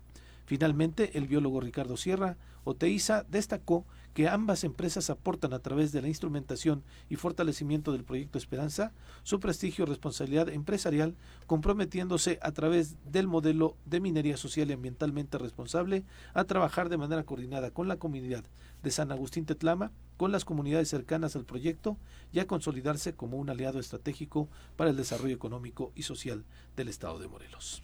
Son las 8 con 8, vamos a entrevista. Saludamos con muchísimo gusto a la maestra Liliana Díaz de León, quien es eh, obviamente representante del INE en Morelos, a quien saludamos con muchísimo gusto esta mañana. Liliana, ¿cómo te va? Muy buenos días.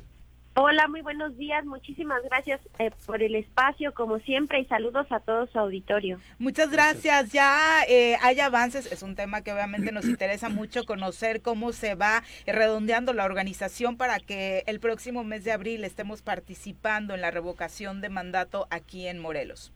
Así es, de hecho un tema importante es que el pasado 23 de marzo llegaron al estado de Morelos las papeletas que vamos a estar utilizando en la jornada de revocación que se celebrará el próximo 10 de abril. Recuerden que el Instituto Nacional Electoral en cada proceso, tanto de elecciones, eh, proceso electoral como de democracia directa como el que estamos viviendo, lleva a cabo una serie de actividades, entre ellos pues la generación de la documentación electoral en esta ocasión. Las papeletas no fueron impresas en papel seguridad, pero sí cuentan con medidas de seguridad como la microimpresión, impresión invertida, impresión sustituta, tinta invisible, pantalla de sello de alguna impresa e imagen latente. Y es importante destacar que recibimos en total un millón quinientos nueve mil quinientos setenta y siete papeletas que nos van a permitir garantizar a toda la ciudadanía que en el Estado, en cada una de las casillas, se cuente con documentación suficiente, papeletas suficientes para que podamos recibir su participación el próximo 10 de abril. Recuerden que eh, en el estado de Morelos el corte de la lista fue de 1.474.846 ciudadanas y ciudadanos, por lo que estamos recibiendo suficientes papeletas para poder garantizar a cada ciudadana y ciudadano del estado de Morelos su participación, es decir, no se nos van a acabar las papeletas y también podremos disponer de esta documentación para las casillas especiales que recuerden estaremos instalando cinco a lo largo de todo el estado precisamente para también eh, tener un espacio en el cual la ciudadanía que se encuentra en tránsito pueda ejercer su participación a pesar de que se encuentre lejos de eh, la sección en la cual le corresponde emitir su voto. Eh, es importante también destacar que los avances que hemos recibido en, eh, por parte de capacitadoras y capacitadores asistentes electorales están en campo a partir del 11 de marzo en materia de entrega de nombramientos y capacitación. La verdad son muy alentadores eh, porque demuestran que la ciudadanía quiere participar como funcionarias y funcionarios de mesa directiva de casilla. Con corte al 23 de marzo se habían entregado en el estado de Morelos un total de 4.050 nombramientos, siendo que necesitamos a 4.435 funcionarias y funcionarios. Esto representa un avance en la entrega de nombramientos del 91.32%.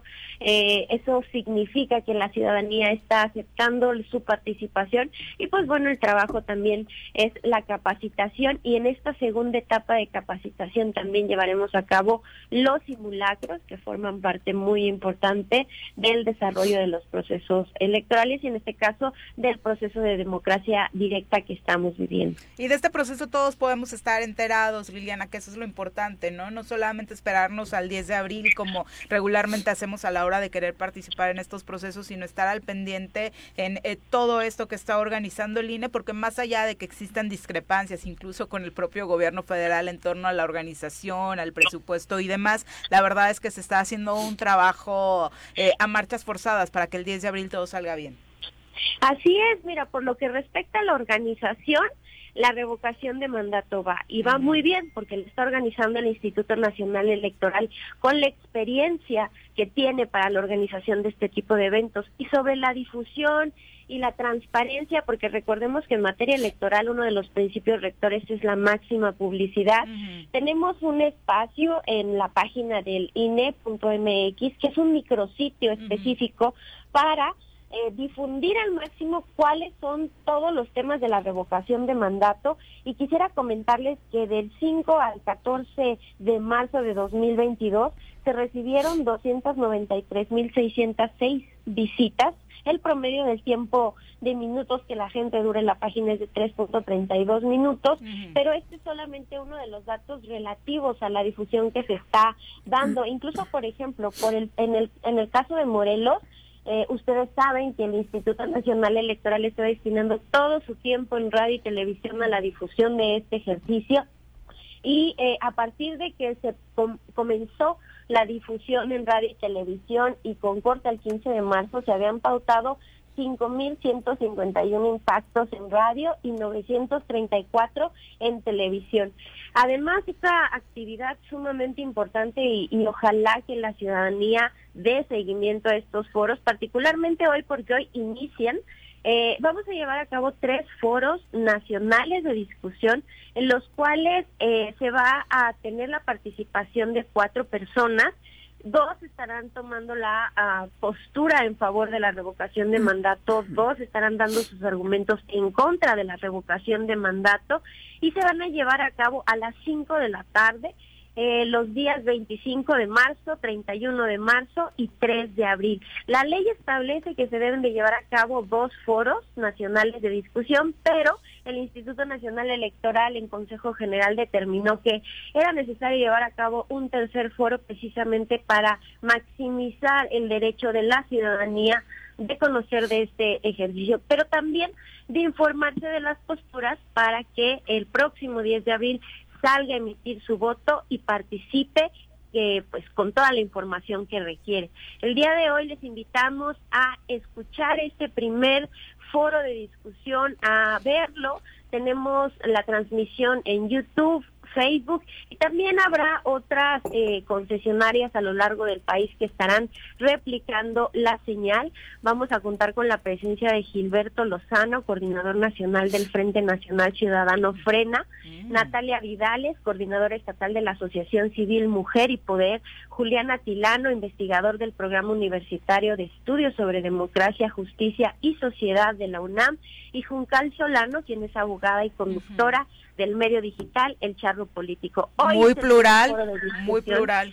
Así es, entonces vamos, también se está garantizando la equidad, es decir, eh, garantizar que participen dos mujeres y dos hombres en las posturas, dos a favor, dos en contra, eh, habrá una, una moderación que tendrá la responsabilidad de que todo, le garantice en todo momento la imparcialidad en cuanto a los tiempos y pues bueno, hoy será el primer foro, ojalá la ciudadanía eh, lo pueda visualizar porque esto es una de las muchas actividades que el INE está haciendo precisamente para difundir la revocación de mandato e invitarles a participar el próximo 10 de abril en este hecho histórico. Además era importante más allá de informarnos, ver también siempre son muy chuscas las transmisiones donde aparece Gilberto Lozano o se le cae la Virgen de Guadalupe encima o se cae. Entonces hay mucho cuidado. Pero, esto va a ser de línea, va a estar más controlado el asunto. siempre salen cosas satánicas ahí. Pero bueno, la verdad es que siempre es positivo que en cualquier espacio organizado, particularmente por el INE, pues se dé voz absolutamente a todos para que cada uno de los ciudadanos saquemos nuestras propias conclusiones. Muchas gracias, Liliana. ¿Puedo hacer una una pregunta. Sí, ah, claro, Sí, claro. eh, eh, bueno, porque Liliana. ya puedes, aparte, ¿no? Tenía- puedo. luego por ahí estaban con un poco de miedo de si los Si hablamos del tema o no. público no, quienes tenían Así es. algún partido. eh, Liliana, buenos días. Te habla Hola, Alejandra buenos Flores. días. Hoy una pregunta, ¿qué porcentaje de casillas se van a instalar en el estado de Morelos? Eh, es en decir, el caso de, More- en el Sí. caso de Morelos estaremos instalando 887 casillas. Eh, como ¿de la cuántas ley- a las que se instalan normalmente en una elección? En 800. la elección anterior, en el proceso electoral federal 2020-2021, est- estuvimos instalando 2.485.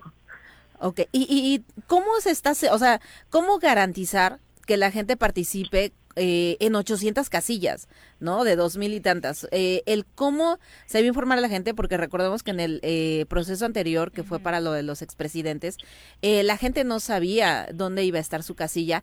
¿Qué se está haciendo para que la gente esté informada dónde va a poder participar? Y, y vaya a una casilla y le diga, no, aquí no es, y la otra está a, a dos colonias más, ¿no? Eh, ¿Qué se está haciendo para informar? Porque sí se eh, entiendo y, y la verdad reconozco, hay mucha publicidad sobre el tema, pero no sabe la gente dónde va a votar, ¿no? Porque no va a ser su casilla. A lo mejor la gente piensa que va a salir a donde comúnmente sale a votar en alguna elección ordinaria y, y no va a ser así, no va a encontrar la casilla y va a decir, de aquí a que voy a la otra, pues mejor me regreso a mi casa. Entonces, ¿qué se está haciendo para decirle a la gente, sabes que no vas a encontrar la casilla donde comúnmente la, la vas a votar, pero dónde vas a ir a votar? ¿Qué se está haciendo para informar? ¿Cómo se va a, a dar esa, esa, esos datos específicos a, a la gente? Claro que sí, pues bueno, primero que nada recordar que el tema de la instalación de las casillas es directamente eh, una consecuencia de la falta de recursos económicos con que el Instituto Nacional Electoral en su momento pidió, precisamente porque la idea era garantizar la eh, instalación de esas 161 mil casillas a lo largo de todo el país. Desafortunadamente, de forma reiterada, se negó el recurso necesario y, por tanto, la Suprema Corte de Justicia de la Nación lo que ordenó al INE fue haz la revocación de mandato con la disponibilidad presupuestal que tengas. Eh, en este sentido, estamos trabajando con un esquema de unidades territoriales que lo que hacen es agrupar en algunos casos aquellas secciones para que se pueda atender al menos a dos mil personas. Hay secciones que por sí mismas tienen más de dos mil ciudadanas y ciudadanos, por lo que en ese caso no hay mayor afectación.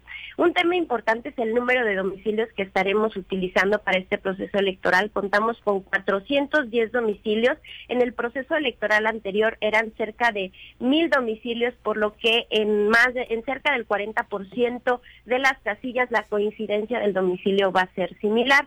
Ahora bien, en cuanto a qué acciones estamos llevando a cabo o llevaremos a cabo, de hecho desde el pasado 15 de marzo se hizo la primera publicación de los listados en cerca de 166 espacios a lo largo de todo el estado como ayuntamientos, plazas, escuelas e incluso las oficinas del INPEPAC eh, nos llegaron a apoyar porque eh, uno de los procesos fundamentales, como bien lo comentan en, dentro de esta eh, este ejercicio, es la instalación de las casillas y también la difusión. Eh, otra cosa importante es que en la página de Facebook de INE Morelos, ya desde hace varias semanas tenemos la publicación del listado en el cual eh, vamos a estar instalando las casillas con la precisión de la sección en la que está la persona y dónde le va a corresponder emitir su participación. Efectivamente son menos casillas, pero ello no implica que solamente pueda participar cierto porcentaje de la población, ya que eh, nosotros funcionamos a través de unidades territoriales y todas y cada una de las personas que están en el Estado, en la lista nominal, están asignadas a una unidad territorial que eh, en cierta proporción va a coincidir con la instalación de la casilla del proceso electoral y el resto eh, estaremos instalando avisos de información para la ciudadanía en los lugares donde regularmente, tanto en el proceso como en la consulta, se instaló una casilla precisamente para informarles.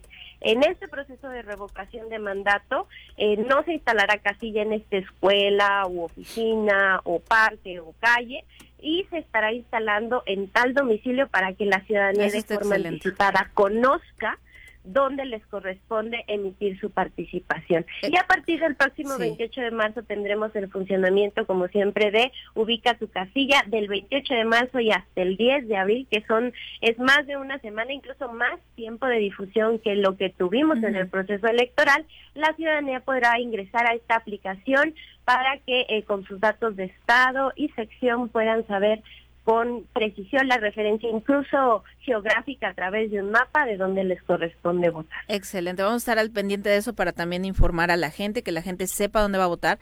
El que pongan ese anuncio donde está la casilla comúnmente para dirigirlos a dónde van a votar, la verdad es que se me hace eh, excelente. Eh, ¿A partir de cuándo van a instalar eso o lo van a poner el mero día?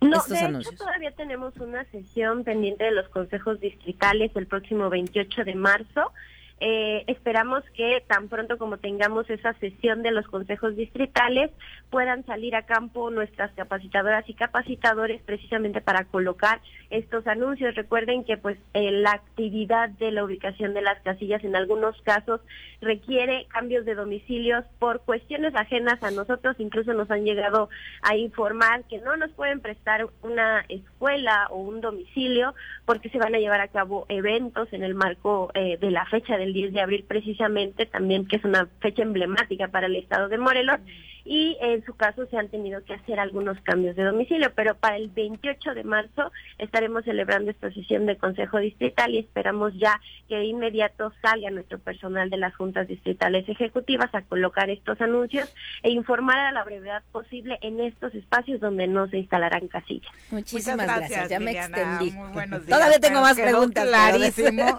y de aquí al 10 estaremos, por supuesto, con este espacio abierto para promover la participación ciudadana o sea, cuál sea la respuesta que usted quiera dar, claro, participen. Muchas gracias, Liliana. Muchas gracias a ustedes, que tengan un excelente día y saludos a todos su auditorio. Saludos. Un abrazo. Son las 8 con 23 de la mañana, por supuesto, importante eh, para todos los que están preguntando cómo ubican eh, las casillas en este apartado que nos acaba de compartir Liliana y pueden checar de acuerdo a la sección, obviamente al municipio en el que viven, cuál es eh, la situación que deben buscar, porque en algunos casos, pues obviamente como son menos casillas, y hay una búsqueda fuerte que deben. A mí me quedo súper cerca. ¿A ti qué tal? ¿Ya sabes dónde está ubicada la tuya? Todavía no, todavía no, tengo que ubicarla, este, pero sí, o sea, 800 de... Sí, claro, es, es, sí, claro. Yo creo que... Silvia Aguilar, un abrazo para ti. Daniel Cotero dice, escuchándolos desde el tráfico de la autopista. Ay, esperamos hacerte amena la espera ahí en el conflicto vial que estás pasando, Daniel. Un abrazo. Saludos, Dani. Sí, son las 8 con 24. Bueno, tal como lo informamos desde ayer en nuestras redes sociales del Choro Matutino, el presidente confirma que visitará el puente sin fin y también visitará Tepoztlán para evaluar las labores de cómo controlaron el incendio y el avance de la Peracuá. Todo el reconocimiento para todos los habitantes de Tepoztlán que se fletaron porque fueron las brigadas principales que estuvieron atacando el incendio. Vamos ahora a saludar con muchísimo gusto a nuestro querido Benjamín Nava que nos trae las recomendaciones literarias. Leer es comprender. Date un tiempo, libera tensiones y estrés. Piérdete de la realidad y expande tu mente. Recomendaciones literarias con Benjamín Nava. ¿Cómo te va, Benjamín? Muy, bien, muchas gracias. Muy buenos días. Excelente inicio del fin de semana. En esta, en esta ocasión vamos a hacer una sugerencia de libros en el género de la autobiografía. Mm. Fíjate que me topé con un libro, Pepe, este, Ale, buenos días otra vez. Buenos días. Del género autobiográfico, un testimonio de una, de una chava, bueno, que en ese momento era una chava a mediados de los años 90, que huyó de Corea del Norte. Ahorita estamos, estamos inmersos, llevamos un mes de, guerra en, en Ucrania, Rusia contra Ucrania, que es, este, y luego terriblemente mal interpretada por algunos este, compatriotas. Eso del club por Rusia se me hace totalmente... Hablas de los del PT. Sí, del PT, ¿no? Es que queda fuera de comentario.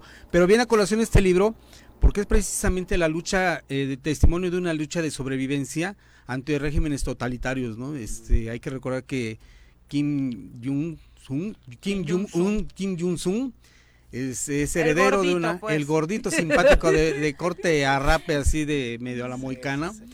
Este, hay que recordar que Corea del Norte y Corea del Sur se dividieron por allá de los años, de años entre los años 50 y 53 del siglo pasado y, se, y continuó la, la, la oligarquía, el linaje de, de esta familia Kim Jong. Entonces, eh, la chica, lo que me sorprende a mí en el prólogo del libro es que huyó, dice, cuando yo huí de Corea del Norte, yo creí que había cambiado de latitud, de región, de país, pero no es cierto, de salir de un universo para entrar en otro, dice, es que es un universo, yo nunca pensé que viviéramos tan mal en mi país, reprimidos, eh, casi siempre, sobre todo muy limitados en cuanto a las libertades, cualquier tipo de libertades, y también la situación económica. Ella vivía en una provincia cercana a, la frontera con China y vivía en una zona de libre comercio prácticamente, una de las pocas zonas. Dice, entonces yo me daba cuenta que teníamos ciertas libertades en mi provincia, pero yo no sabía que el resto del país estaban tan, estaban tan, tan, retrasados, tan tan retrasados, acotados. tan acotados. Entonces, lo que vale la, bueno, de todo el libro vale la pena. El libro se llama La chica de los siete, de los siete nombres y insisto, aquí está la, aquí está la, la portada. Y los siete nombres son, como dices, en referencia a todos estos cambios que Sí, se tuvieron exacto. que dar en su vida. porque a lo largo de la trayectoria del libro, yo llevo, voy a la mitad del libro, porque son 490 páginas, sí está, sí está Va, en el tercer nombre. Voy en el tercer nombre. Tres- en el tercero y medio. Porque eh, al principio lo explica, porque primero se, se va a, a China, Ujú. logra escapar a China, que era lo más cercano, regresa a Corea del Norte, luego se va eh, a Corea del Sur, que es cuando logra irse, eh, yo, logra emigrar a Long Beach, California, que es donde es que empieza a escribir. Entonces a los treinta y tantos años empieza a escribir este libro, ahorita tiene cuarenta y tantos la, la- la muchacha. Y la ventaja de este libro es que está, to- está totalmente en eh, EPUB, es libro electrónico. Yo le encontré una recomendación de una amiga. Entonces, este, insisto, este eh, género de la autobiografía nos da la posibilidad de conocer tragedias de primera mano, ¿no?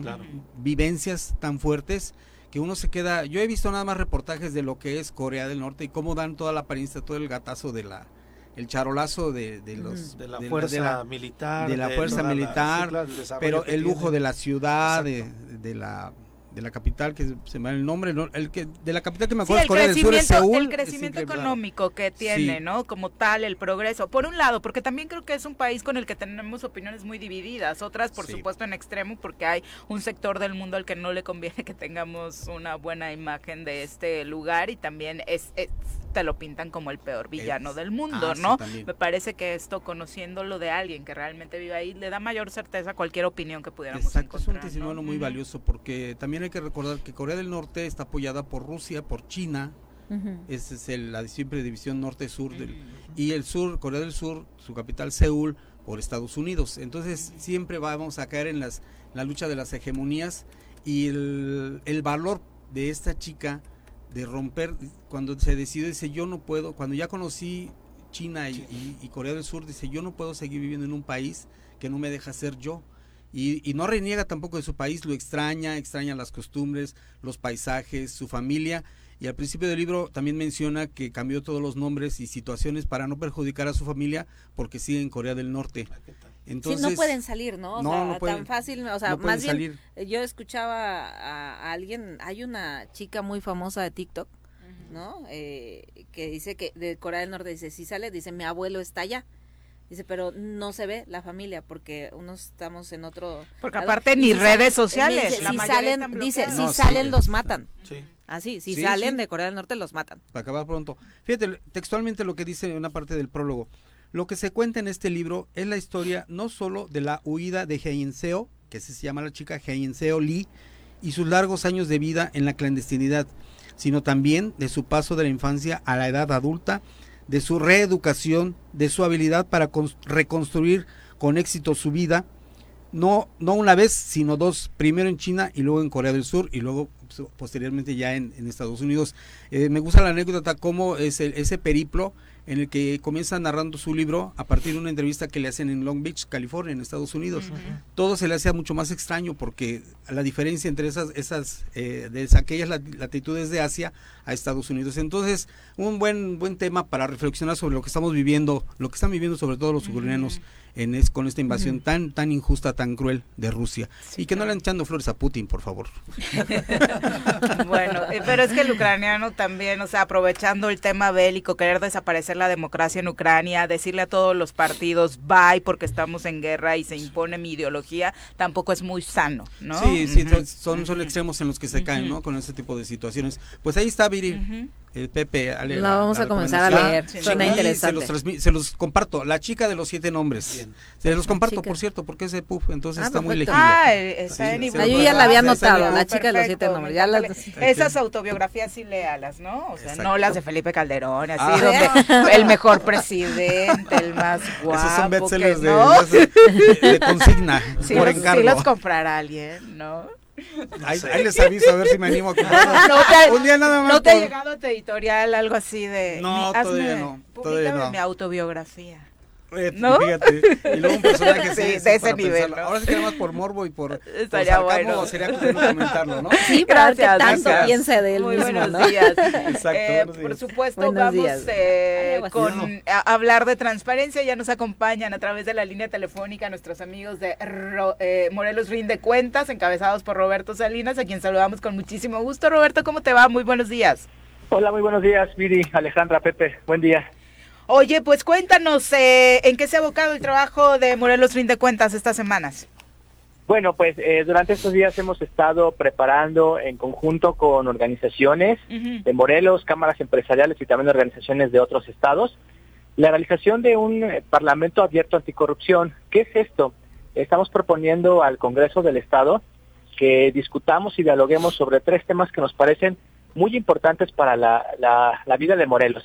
Eh, ¿Cuáles son estos temas? Bueno, el primero de ellos es que estamos pidiendo que se legisle, que se trabaje sobre la forma en que el Congreso realiza designaciones públicas.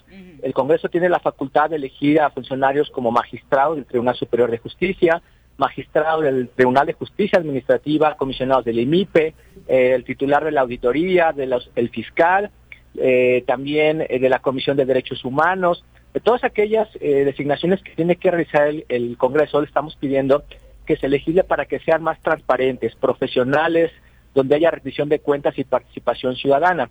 Generalmente estos procesos se, se, terminan en decisiones de partidos políticos, de grupos, de quienes tienen más poder al interior del Congreso. Lo que queremos es que se mejoren las reglas para que esos procesos sean ya transparentes y abiertos y se logre que que en ellas estén las personas mejor preparadas, los mejores morelenses, si es necesario, que puedan estar allí. Entonces, es el primer punto que queremos discutir con ellos. Para eso estamos proponiendo tres foros que iniciaremos la próxima semana, el martes.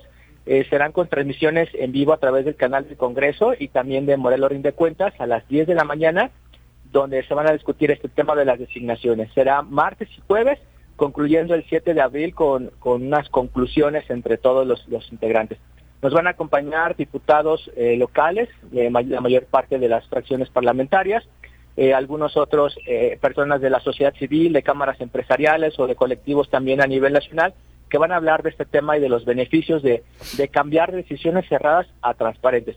Y ya para después regresando de, de vacaciones vamos a discutir también cómo podemos fortalecer y mejorar la auditoría, la, la ISAF, la Entidad Superior de Auditoría y Fiscalización, porque pues tiene un poco, muy poco, no digo poco, sino el peor presupuesto en todo el país, tiene también pocos empleados, es poco, eh, tiene poca capacidad profesional y pues también depende del Congreso. Entonces tenemos que darle autonomía y también queremos discutir sobre la fiscalía anticorrupción para que sea también eh, autónoma, transparente y que tenga un mejor desempeño. Perfecto. La invitación está abierta al público en general porque ya tengo aquí a varias personas preguntando, eh, Roberto, o dónde lo podrán ver. Sí, bueno, va a estar publicado eh, en vivo en redes sociales, en algunos espacios que serán, por ejemplo, en cámaras. Va a haber poca disponibilidad por, el tema del número de personas, pero otros más tendremos, por ejemplo, el, del 7 de abril será en el Congreso, y ahí, bueno, habrá más posibilidad de, contar con, mayor presencia, pero lo estaremos transmitiendo para que quede asentado ahí todo lo que se discuta, las propuestas que se hacen, para que de una manera también transparente puedan también la ciudadanía ver y revisar y también estaremos atentos a, las aportaciones que se puedan generar desde, desde la propia ciudadanía para que lleguemos a unas conclusiones que después también, trabajando incluso en comisiones, de manera abierta podamos este, llegar a muy buenos acuerdos. Perfecto, Roberto. Pues eh, la verdad es que una gran iniciativa. Esperemos que se dé también una amplia participación, porque son en los temas en los que de verdad como ciudadanos deberíamos estar involucrados para exigirle a nuestras autoridades con datos muy precisos realmente dónde queremos las respuestas y dónde queremos actuar. Sí, así muchas gracias. Yo creo que todos necesitamos construir. Sabemos que en el Congreso hoy en día hay diferencias, pero creo que también de mano de la, de la ciudadanía podemos llegar a acuerdos y sobre todo en temas que nos han lastimado durante mucho tiempo, pero que creemos que trabajando en conjunto y con diálogo se puede llegar a, mejorar las cosas en Morelos. Hay, Gracias. Hay pocas excepciones, ¿no? de, Roberto, hay excepciones eh, de, de gente que es designada por el Congreso en estos organismos autónomos y pues vaya, su ejercicio es ha, sido completamente autónomo. Hablo en el caso específico de la Comisión Estatal de Derechos Humanos, que fue designada por unanimidad y ha actuado de una forma interesante. Sí, sí, yo creo que hay diversas eh, cosas que podemos evaluar que han funcionado, otros casos en los que, bueno, pues hay duda quizá, pero yo creo que dejando claras las reglas en la legislación, tanto en la Constitución morelense como, por ejemplo, la Ley Orgánica del Congreso, eh, cambiar de procesos cerrados a transparentes, yo creo que vaya, va a ayudar mucho en adelante a dar certeza a lo que se decida al interior del Congreso. Venga. Gracias, Roberto. Muy buenos días. Buen día, eh, saludos. Gracias por eh, la comunicación. Obviamente comentarles también que dentro de la mañanera el día de hoy celebrada en Cuernavaca, el secretario de Gobernación, Adán Augusto, anticipó la posibilidad de que Huitzilaki y Jutepec podrían salir de la alerta de violencia de género debido a que en el último año no se han registrado feminicidios en estos municipios. Hay datos por ahí que nos sorprenden, como por ejemplo que la titular de la Secretaría de Seguridad hable de la disminución del delito de feminicidio en Morelos cuando particularmente estos tres últimos meses han sido muy, muy complicados. Este recuento que hacíamos, 17 en lo que va del año, es una cifra que creo debería preocupar también a nivel nacional, dado que en Morelos pues es muy obvio que no, que no preocupa. Y contrasta con la información que de pronto hablábamos de la desinformación de los funcionarios públicos. No estaba diciendo el secretario de gobierno hace un, la semana pasada de vamos a pretender decretar alerta de género en todo el estado para que todos los municipios estén protegidos y ahora resulta que las cifras han disminuido, de verdad, cuando hablen, ojalá estén más capacitados, con cifras reales, con cifras concretas. Es, es el poco trabajo que les toca y mínimo de eso, por favor, compartan cifras que estén apegadas a la realidad.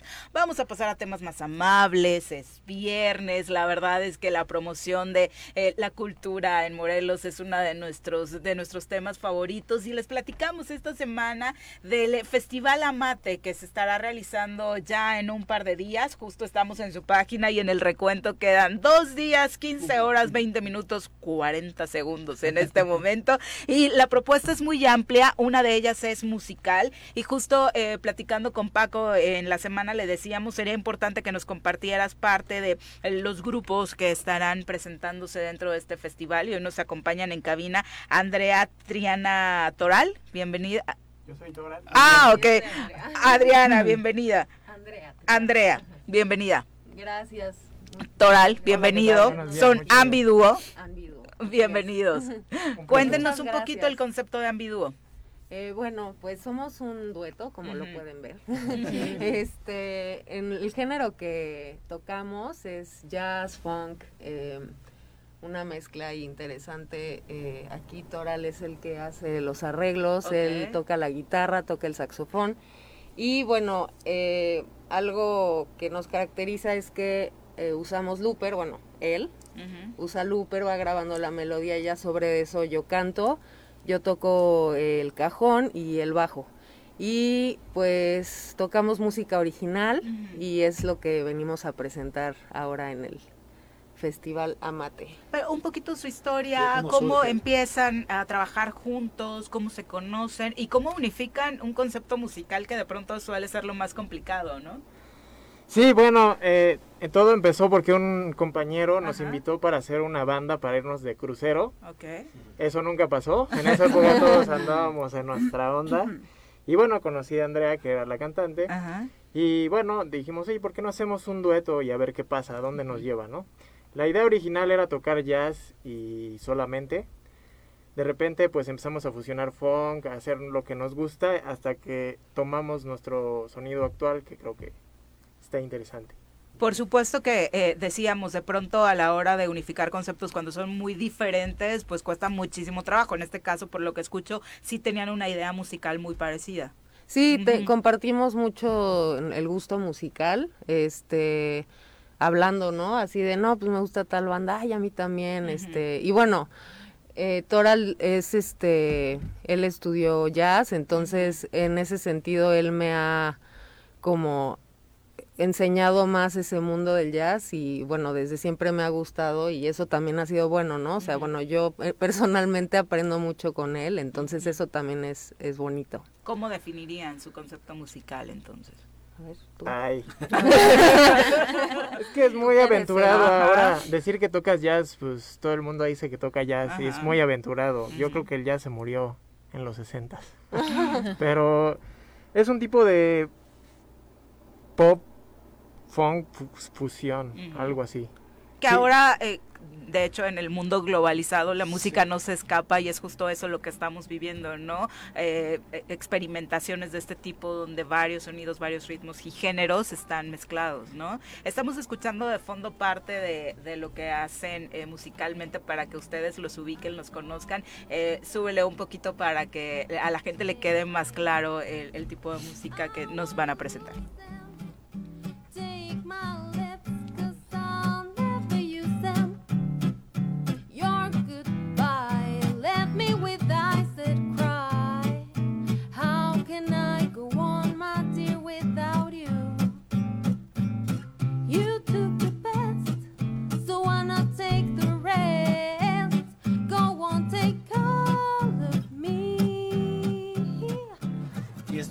Esto lo vamos a, lo vamos a estar escuchando ¿Qué en el día Festival tocan? de la Mate. ¿No? ¿Qué día, qué hora, dónde? Vamos a estar en el Centro Universitario Los Belénes a las 12 del día. ¿Cuándo? El 2 de abril. 2 de abril. Perfecto, que es obviamente para los que tienen perdido el calendario el próximo sábado de este al siguiente, este eh, que es obviamente uno de los días importantes dentro del festival, que ya saben, tienen cine, tienen incluso expediciones por para que conozcamos el ecosistema que tiene eh, maravilloso nuestro estado de Morelos, tienen foros donde se hablará de ciencia, de los saberes eh, que tiene Morelos y que obviamente se pretenden dar a conocer, hay conferencias, le decíamos Cineclub, eh, presentaciones editoriales, hay conversatorios, este recorrido naturalista, como La vida en el agua, que realizará el doctor Topilzin Contreras en Las Estacas, eh, también el doctor Oscar Dorado hablará sobre las adaptaciones de plantas del trópico seco, que en Morelos por supuesto es fundamental, para quienes de pronto digan y se limite su vocabulario a decir, ay, qué bonitos pajaritos hay en Morelos, ¿no? Aprendamos cómo se llama cada uno de ellos, porque de verdad es una sorpresa conocer cuántas variedades tenemos. Hay una charla específicamente y una expedición para eso, las aves de Morelos, con el doctor Fernando Urbina. Y la verdad es que es una gran mezcla, redondearlo con música. ¿Qué nos van a tocar ahora? ¿Cuál? Puede ser, ¿no dejes? Ok. Perfecto, no, dejes. No dejes. Ambiduo, que los pueden disfrutar el próximo 2 de abril en Los Belénes. el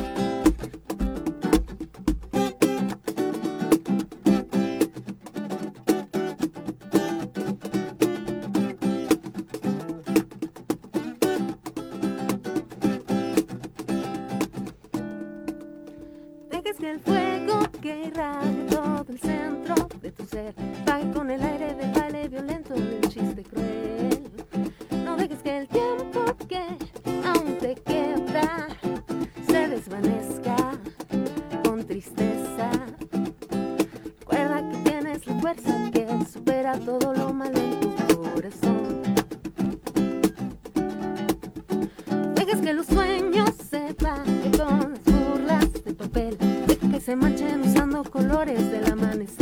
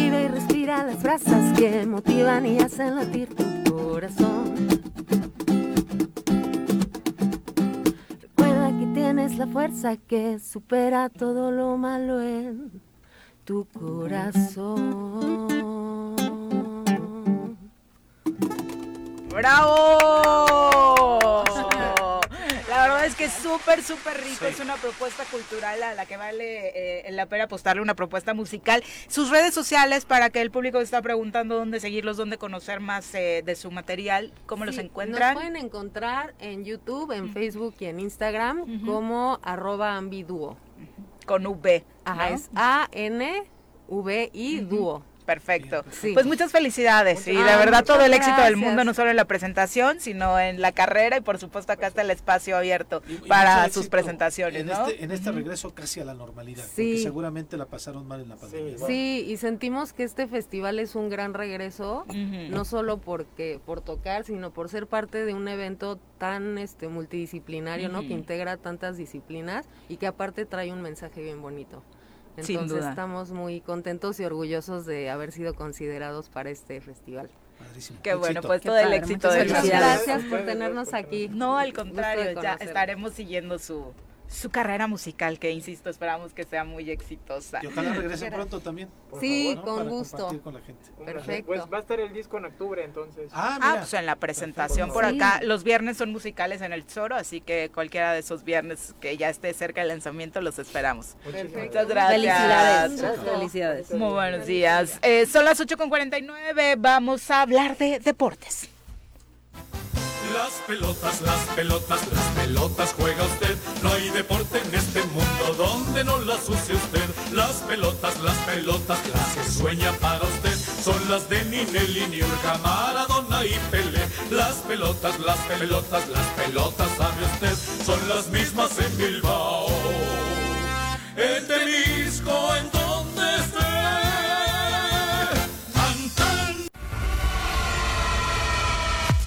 Brunito, ¿cómo te va? Muy buenos días. Hola, buenos días, Viri. Saludos también para Pepe y para todo el auditorio. Todo muy bien. Todo muy bien. ¿Sí? ¿Te dormiste ayer en qué minuto? Creo que el recuento del partido es ese. ¿En qué minuto se quedó dormido? Yo como en el 34, la verdad. Y bueno, un partido, pues, de lo que ya nos tiene acostumbrados un tanto a la selección mexicana, quizás ligeramente, pues, un poquito mejor, un poco más intenso, pero pues es una muestra de lo que nos ha demostrado durante todo todas las eliminatorias esta selección, aunque con una le- leve mejoría, pero no pudieron concretar el día de el día de ayer las oportunidades. Y unas modificaciones interesantes en la alineación. Bueno, la defensa era la defensa olímpica, ¿no? Sí, pero la verdad es que el nivel que trae, o sea, a mí lo de Raúl Jiménez de verdad me preocupa Sí, está- está porque terrible. por supuesto era pintaba para convertirse en el hombre eje del gol en el tri. Estaban nuestras esperanzas sembradas en él y desafortunadamente tras esta lesión que le provoca a David Luis no ha podido recuperarse. Sí, es complicado salir de esa de esa fractura de cráneo que tuvo contra el jugador en ese entonces de, del Arsenal, David Luis, y no se ha podido levantar de esa lesión y, y además tampoco tenemos un 9, creo que para competirle ahí o no le ha dado oportunidad. ¿Con quién lo sustituyes, no? Sí, sí, no, no, no le ha dado oportunidad a otro nueve, no han cumplido ni con el Mori, ni Henry Martin, a Javier Hernández sabemos que el, el problema que por el cual pasa que no lo no es bien recibido la selección, no tiene una relación con el entrenador y la verdad es que esta selección carece de, de un goleador, de un anotador y el caso de, de Lozano, que tampoco anduvo muy bien a pesar de que lo intentó mucho, el caso de, de Corona, hay bastantes jugadores que siguen quedando de ver con la camiseta nacional. Sin duda, sin duda, Bruno. Y aunque, insisto, creo que la preocupación no, no es si vamos o no al Mundial, porque obviamente la zona tiene muchas bondades para nosotros, es a qué vamos a ir al Mundial, ¿no? A quedar en ridículo, a quedar otra vez en octavos o a ni siquiera alcanzar octavos.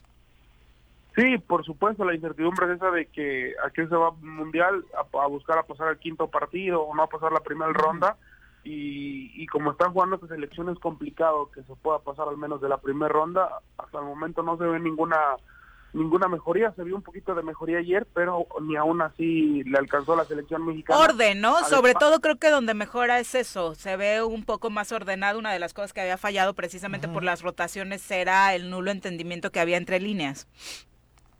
Sí, además de que hace un un buen cambio en la defensa, creo que también es de las cosas eh, positivas y ya pone ahora sí a Johan Vázquez que tanto habían, se había pedido por su buen desempeño en la serie de Italia. Era ridículo que, ni siquiera se le estuvieran dando minutos. de cambio. Sí, creo que lo hizo muy bien, al igual que, que Montes.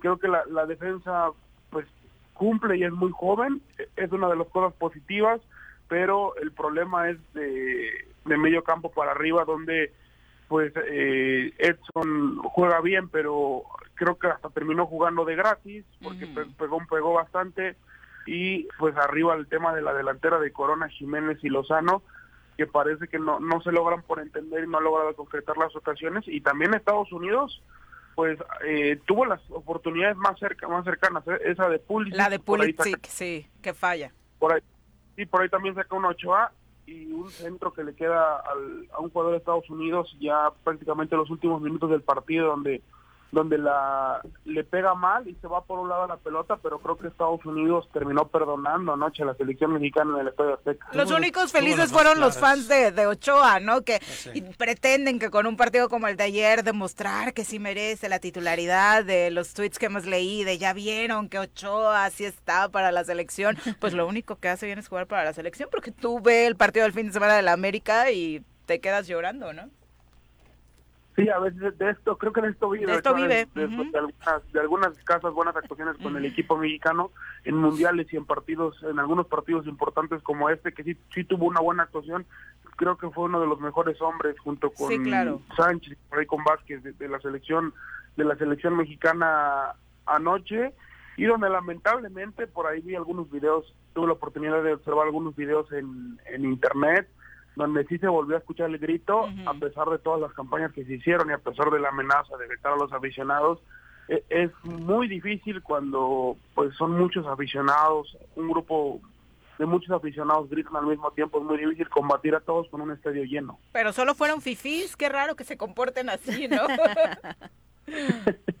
no fuimos los plebes. lo platicamos ayer con Pepe que el más barato estaba en 1100 y 2500 el, el más caro bastante caros los boletos, incluso más caros que los de la, los de algunos partidos de los cuartos de final de la Champions que se jugarán la próxima semana y aún más caro que ver a Coldplay, ¿no? que ya es decir. Oye, y el, resultado de Costa Rica que también empata, pues no le genera problemas a ni a Estados Unidos ni a México, ¿no? Sí, una, una Costa Rica que, que empata todavía son tres puntos en caso de que México pues no logre sumar eh, los próximos dos partidos y, que, Costa Rica gane los dos partidos, sí podría irse México al, al repechaje, pero Costa Rica todavía son tres puntos los que tiene de diferencia. No, no creo que tenga problemas para clasificar México, el problema es que... ¿Cómo vamos a jugar? Sí, claro. el, problema es en el mundial porque no se ha visto un buen un buen desempeño además de que el Tata Martino... No pues, viaja, ¿no? Está enfermito. ¿Qué, ¿Qué es la vista, Bruno? Sí, lo habían operado, me parece que de la retina, de su ojo derecho, y creo que no va, no va a hacer el viaje el día de hoy. Se confirma por la tarde si hará el viaje a, a Honduras para medirse ante la selección catracha, pero no está bien de salud el entrenador del argentino de la selección mexicana. Y pues eso es importante porque si no sigue pues bien de salud, pues estaría en duda su participación para, para ¿Le aplicarán la Débora? mundial y para este partido. ¿Le aplicarán la de Bora Viri? Pues que Bora jugaba mucho mejor la selección en aquel momento, sí, yo pero creo que... clasificó y le dijeron bye. Sí, claro, pero fueron intereses de la federación. Aquí lo que sí tiene el Tata es una protección desde eh, los directivos, ¿no? Entonces yo la verdad es que creo que sí vamos a terminar el proceso mundialista con el Tata hasta hasta donde de todavía de hecho creo que la animadversión era peor con Osorio, con todo y que clasificamos caminando y aún así Sí, y aún sí, así terminó, ¿no? Y bueno, están llorando en Italia, Bruno, no puedo creer que Macedonia los haya dejado fuera del mundial.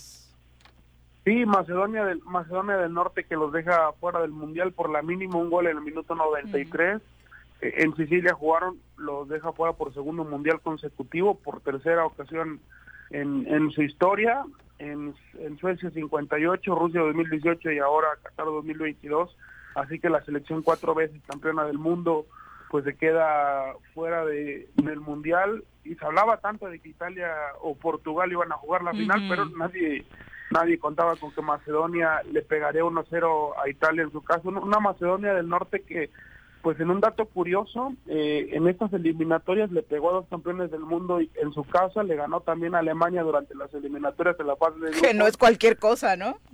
y ahora le gana a Italia en su casa. Sí, no es Tengo miedo por el bicho, Bruno, no lo vayan a dejar fuera en el repechaje. Sí, ayer ayer sufrió un tanto la selección Ajá. de Portugal porque cuando iban eh, 2 a 1 ganando, tuvieron un penal a los ochenta y tantos el equipo turco y lo termina lo terminan volando, lo terminan fallando, pero era el 2 a 2, se, se le hubiera complicado bastante al equipo de, de Cristiano Ronaldo en caso de que la selección turca empatara, falla el penal y la siguiente jugada marca el 3 a 1 y sí, ahora va a competir Portugal contra Macedonia de, del Norte por un pase al próximo Mundial. Muchas gracias, Bruno. Muy buenos días. Bruno, Ya ya se cor- se enojó Sí, porque se lo enojó. cortamos. Bueno, de qué humorcito anda Bruno, pero que el gobernador. Mi querida Ale, muchas gracias. No, gracias a ustedes, gracias, muchas gracias. Gracias, por estar con nosotros. Buen Gracias, muy buenos días. Ya sabe que los esperamos el próximo lunes a partir de las 7 de la mañana. Disfruten mucho el fin de semana, por supuesto, cuídense. ¡Uy! ¡Se acabó! Pues así es esto. Esta fue la revista informativa más importante del centro del país. El Choro Matutino. Por lo pronto, el Choro Matutino. A bailar y a gozar, el Choro Matutino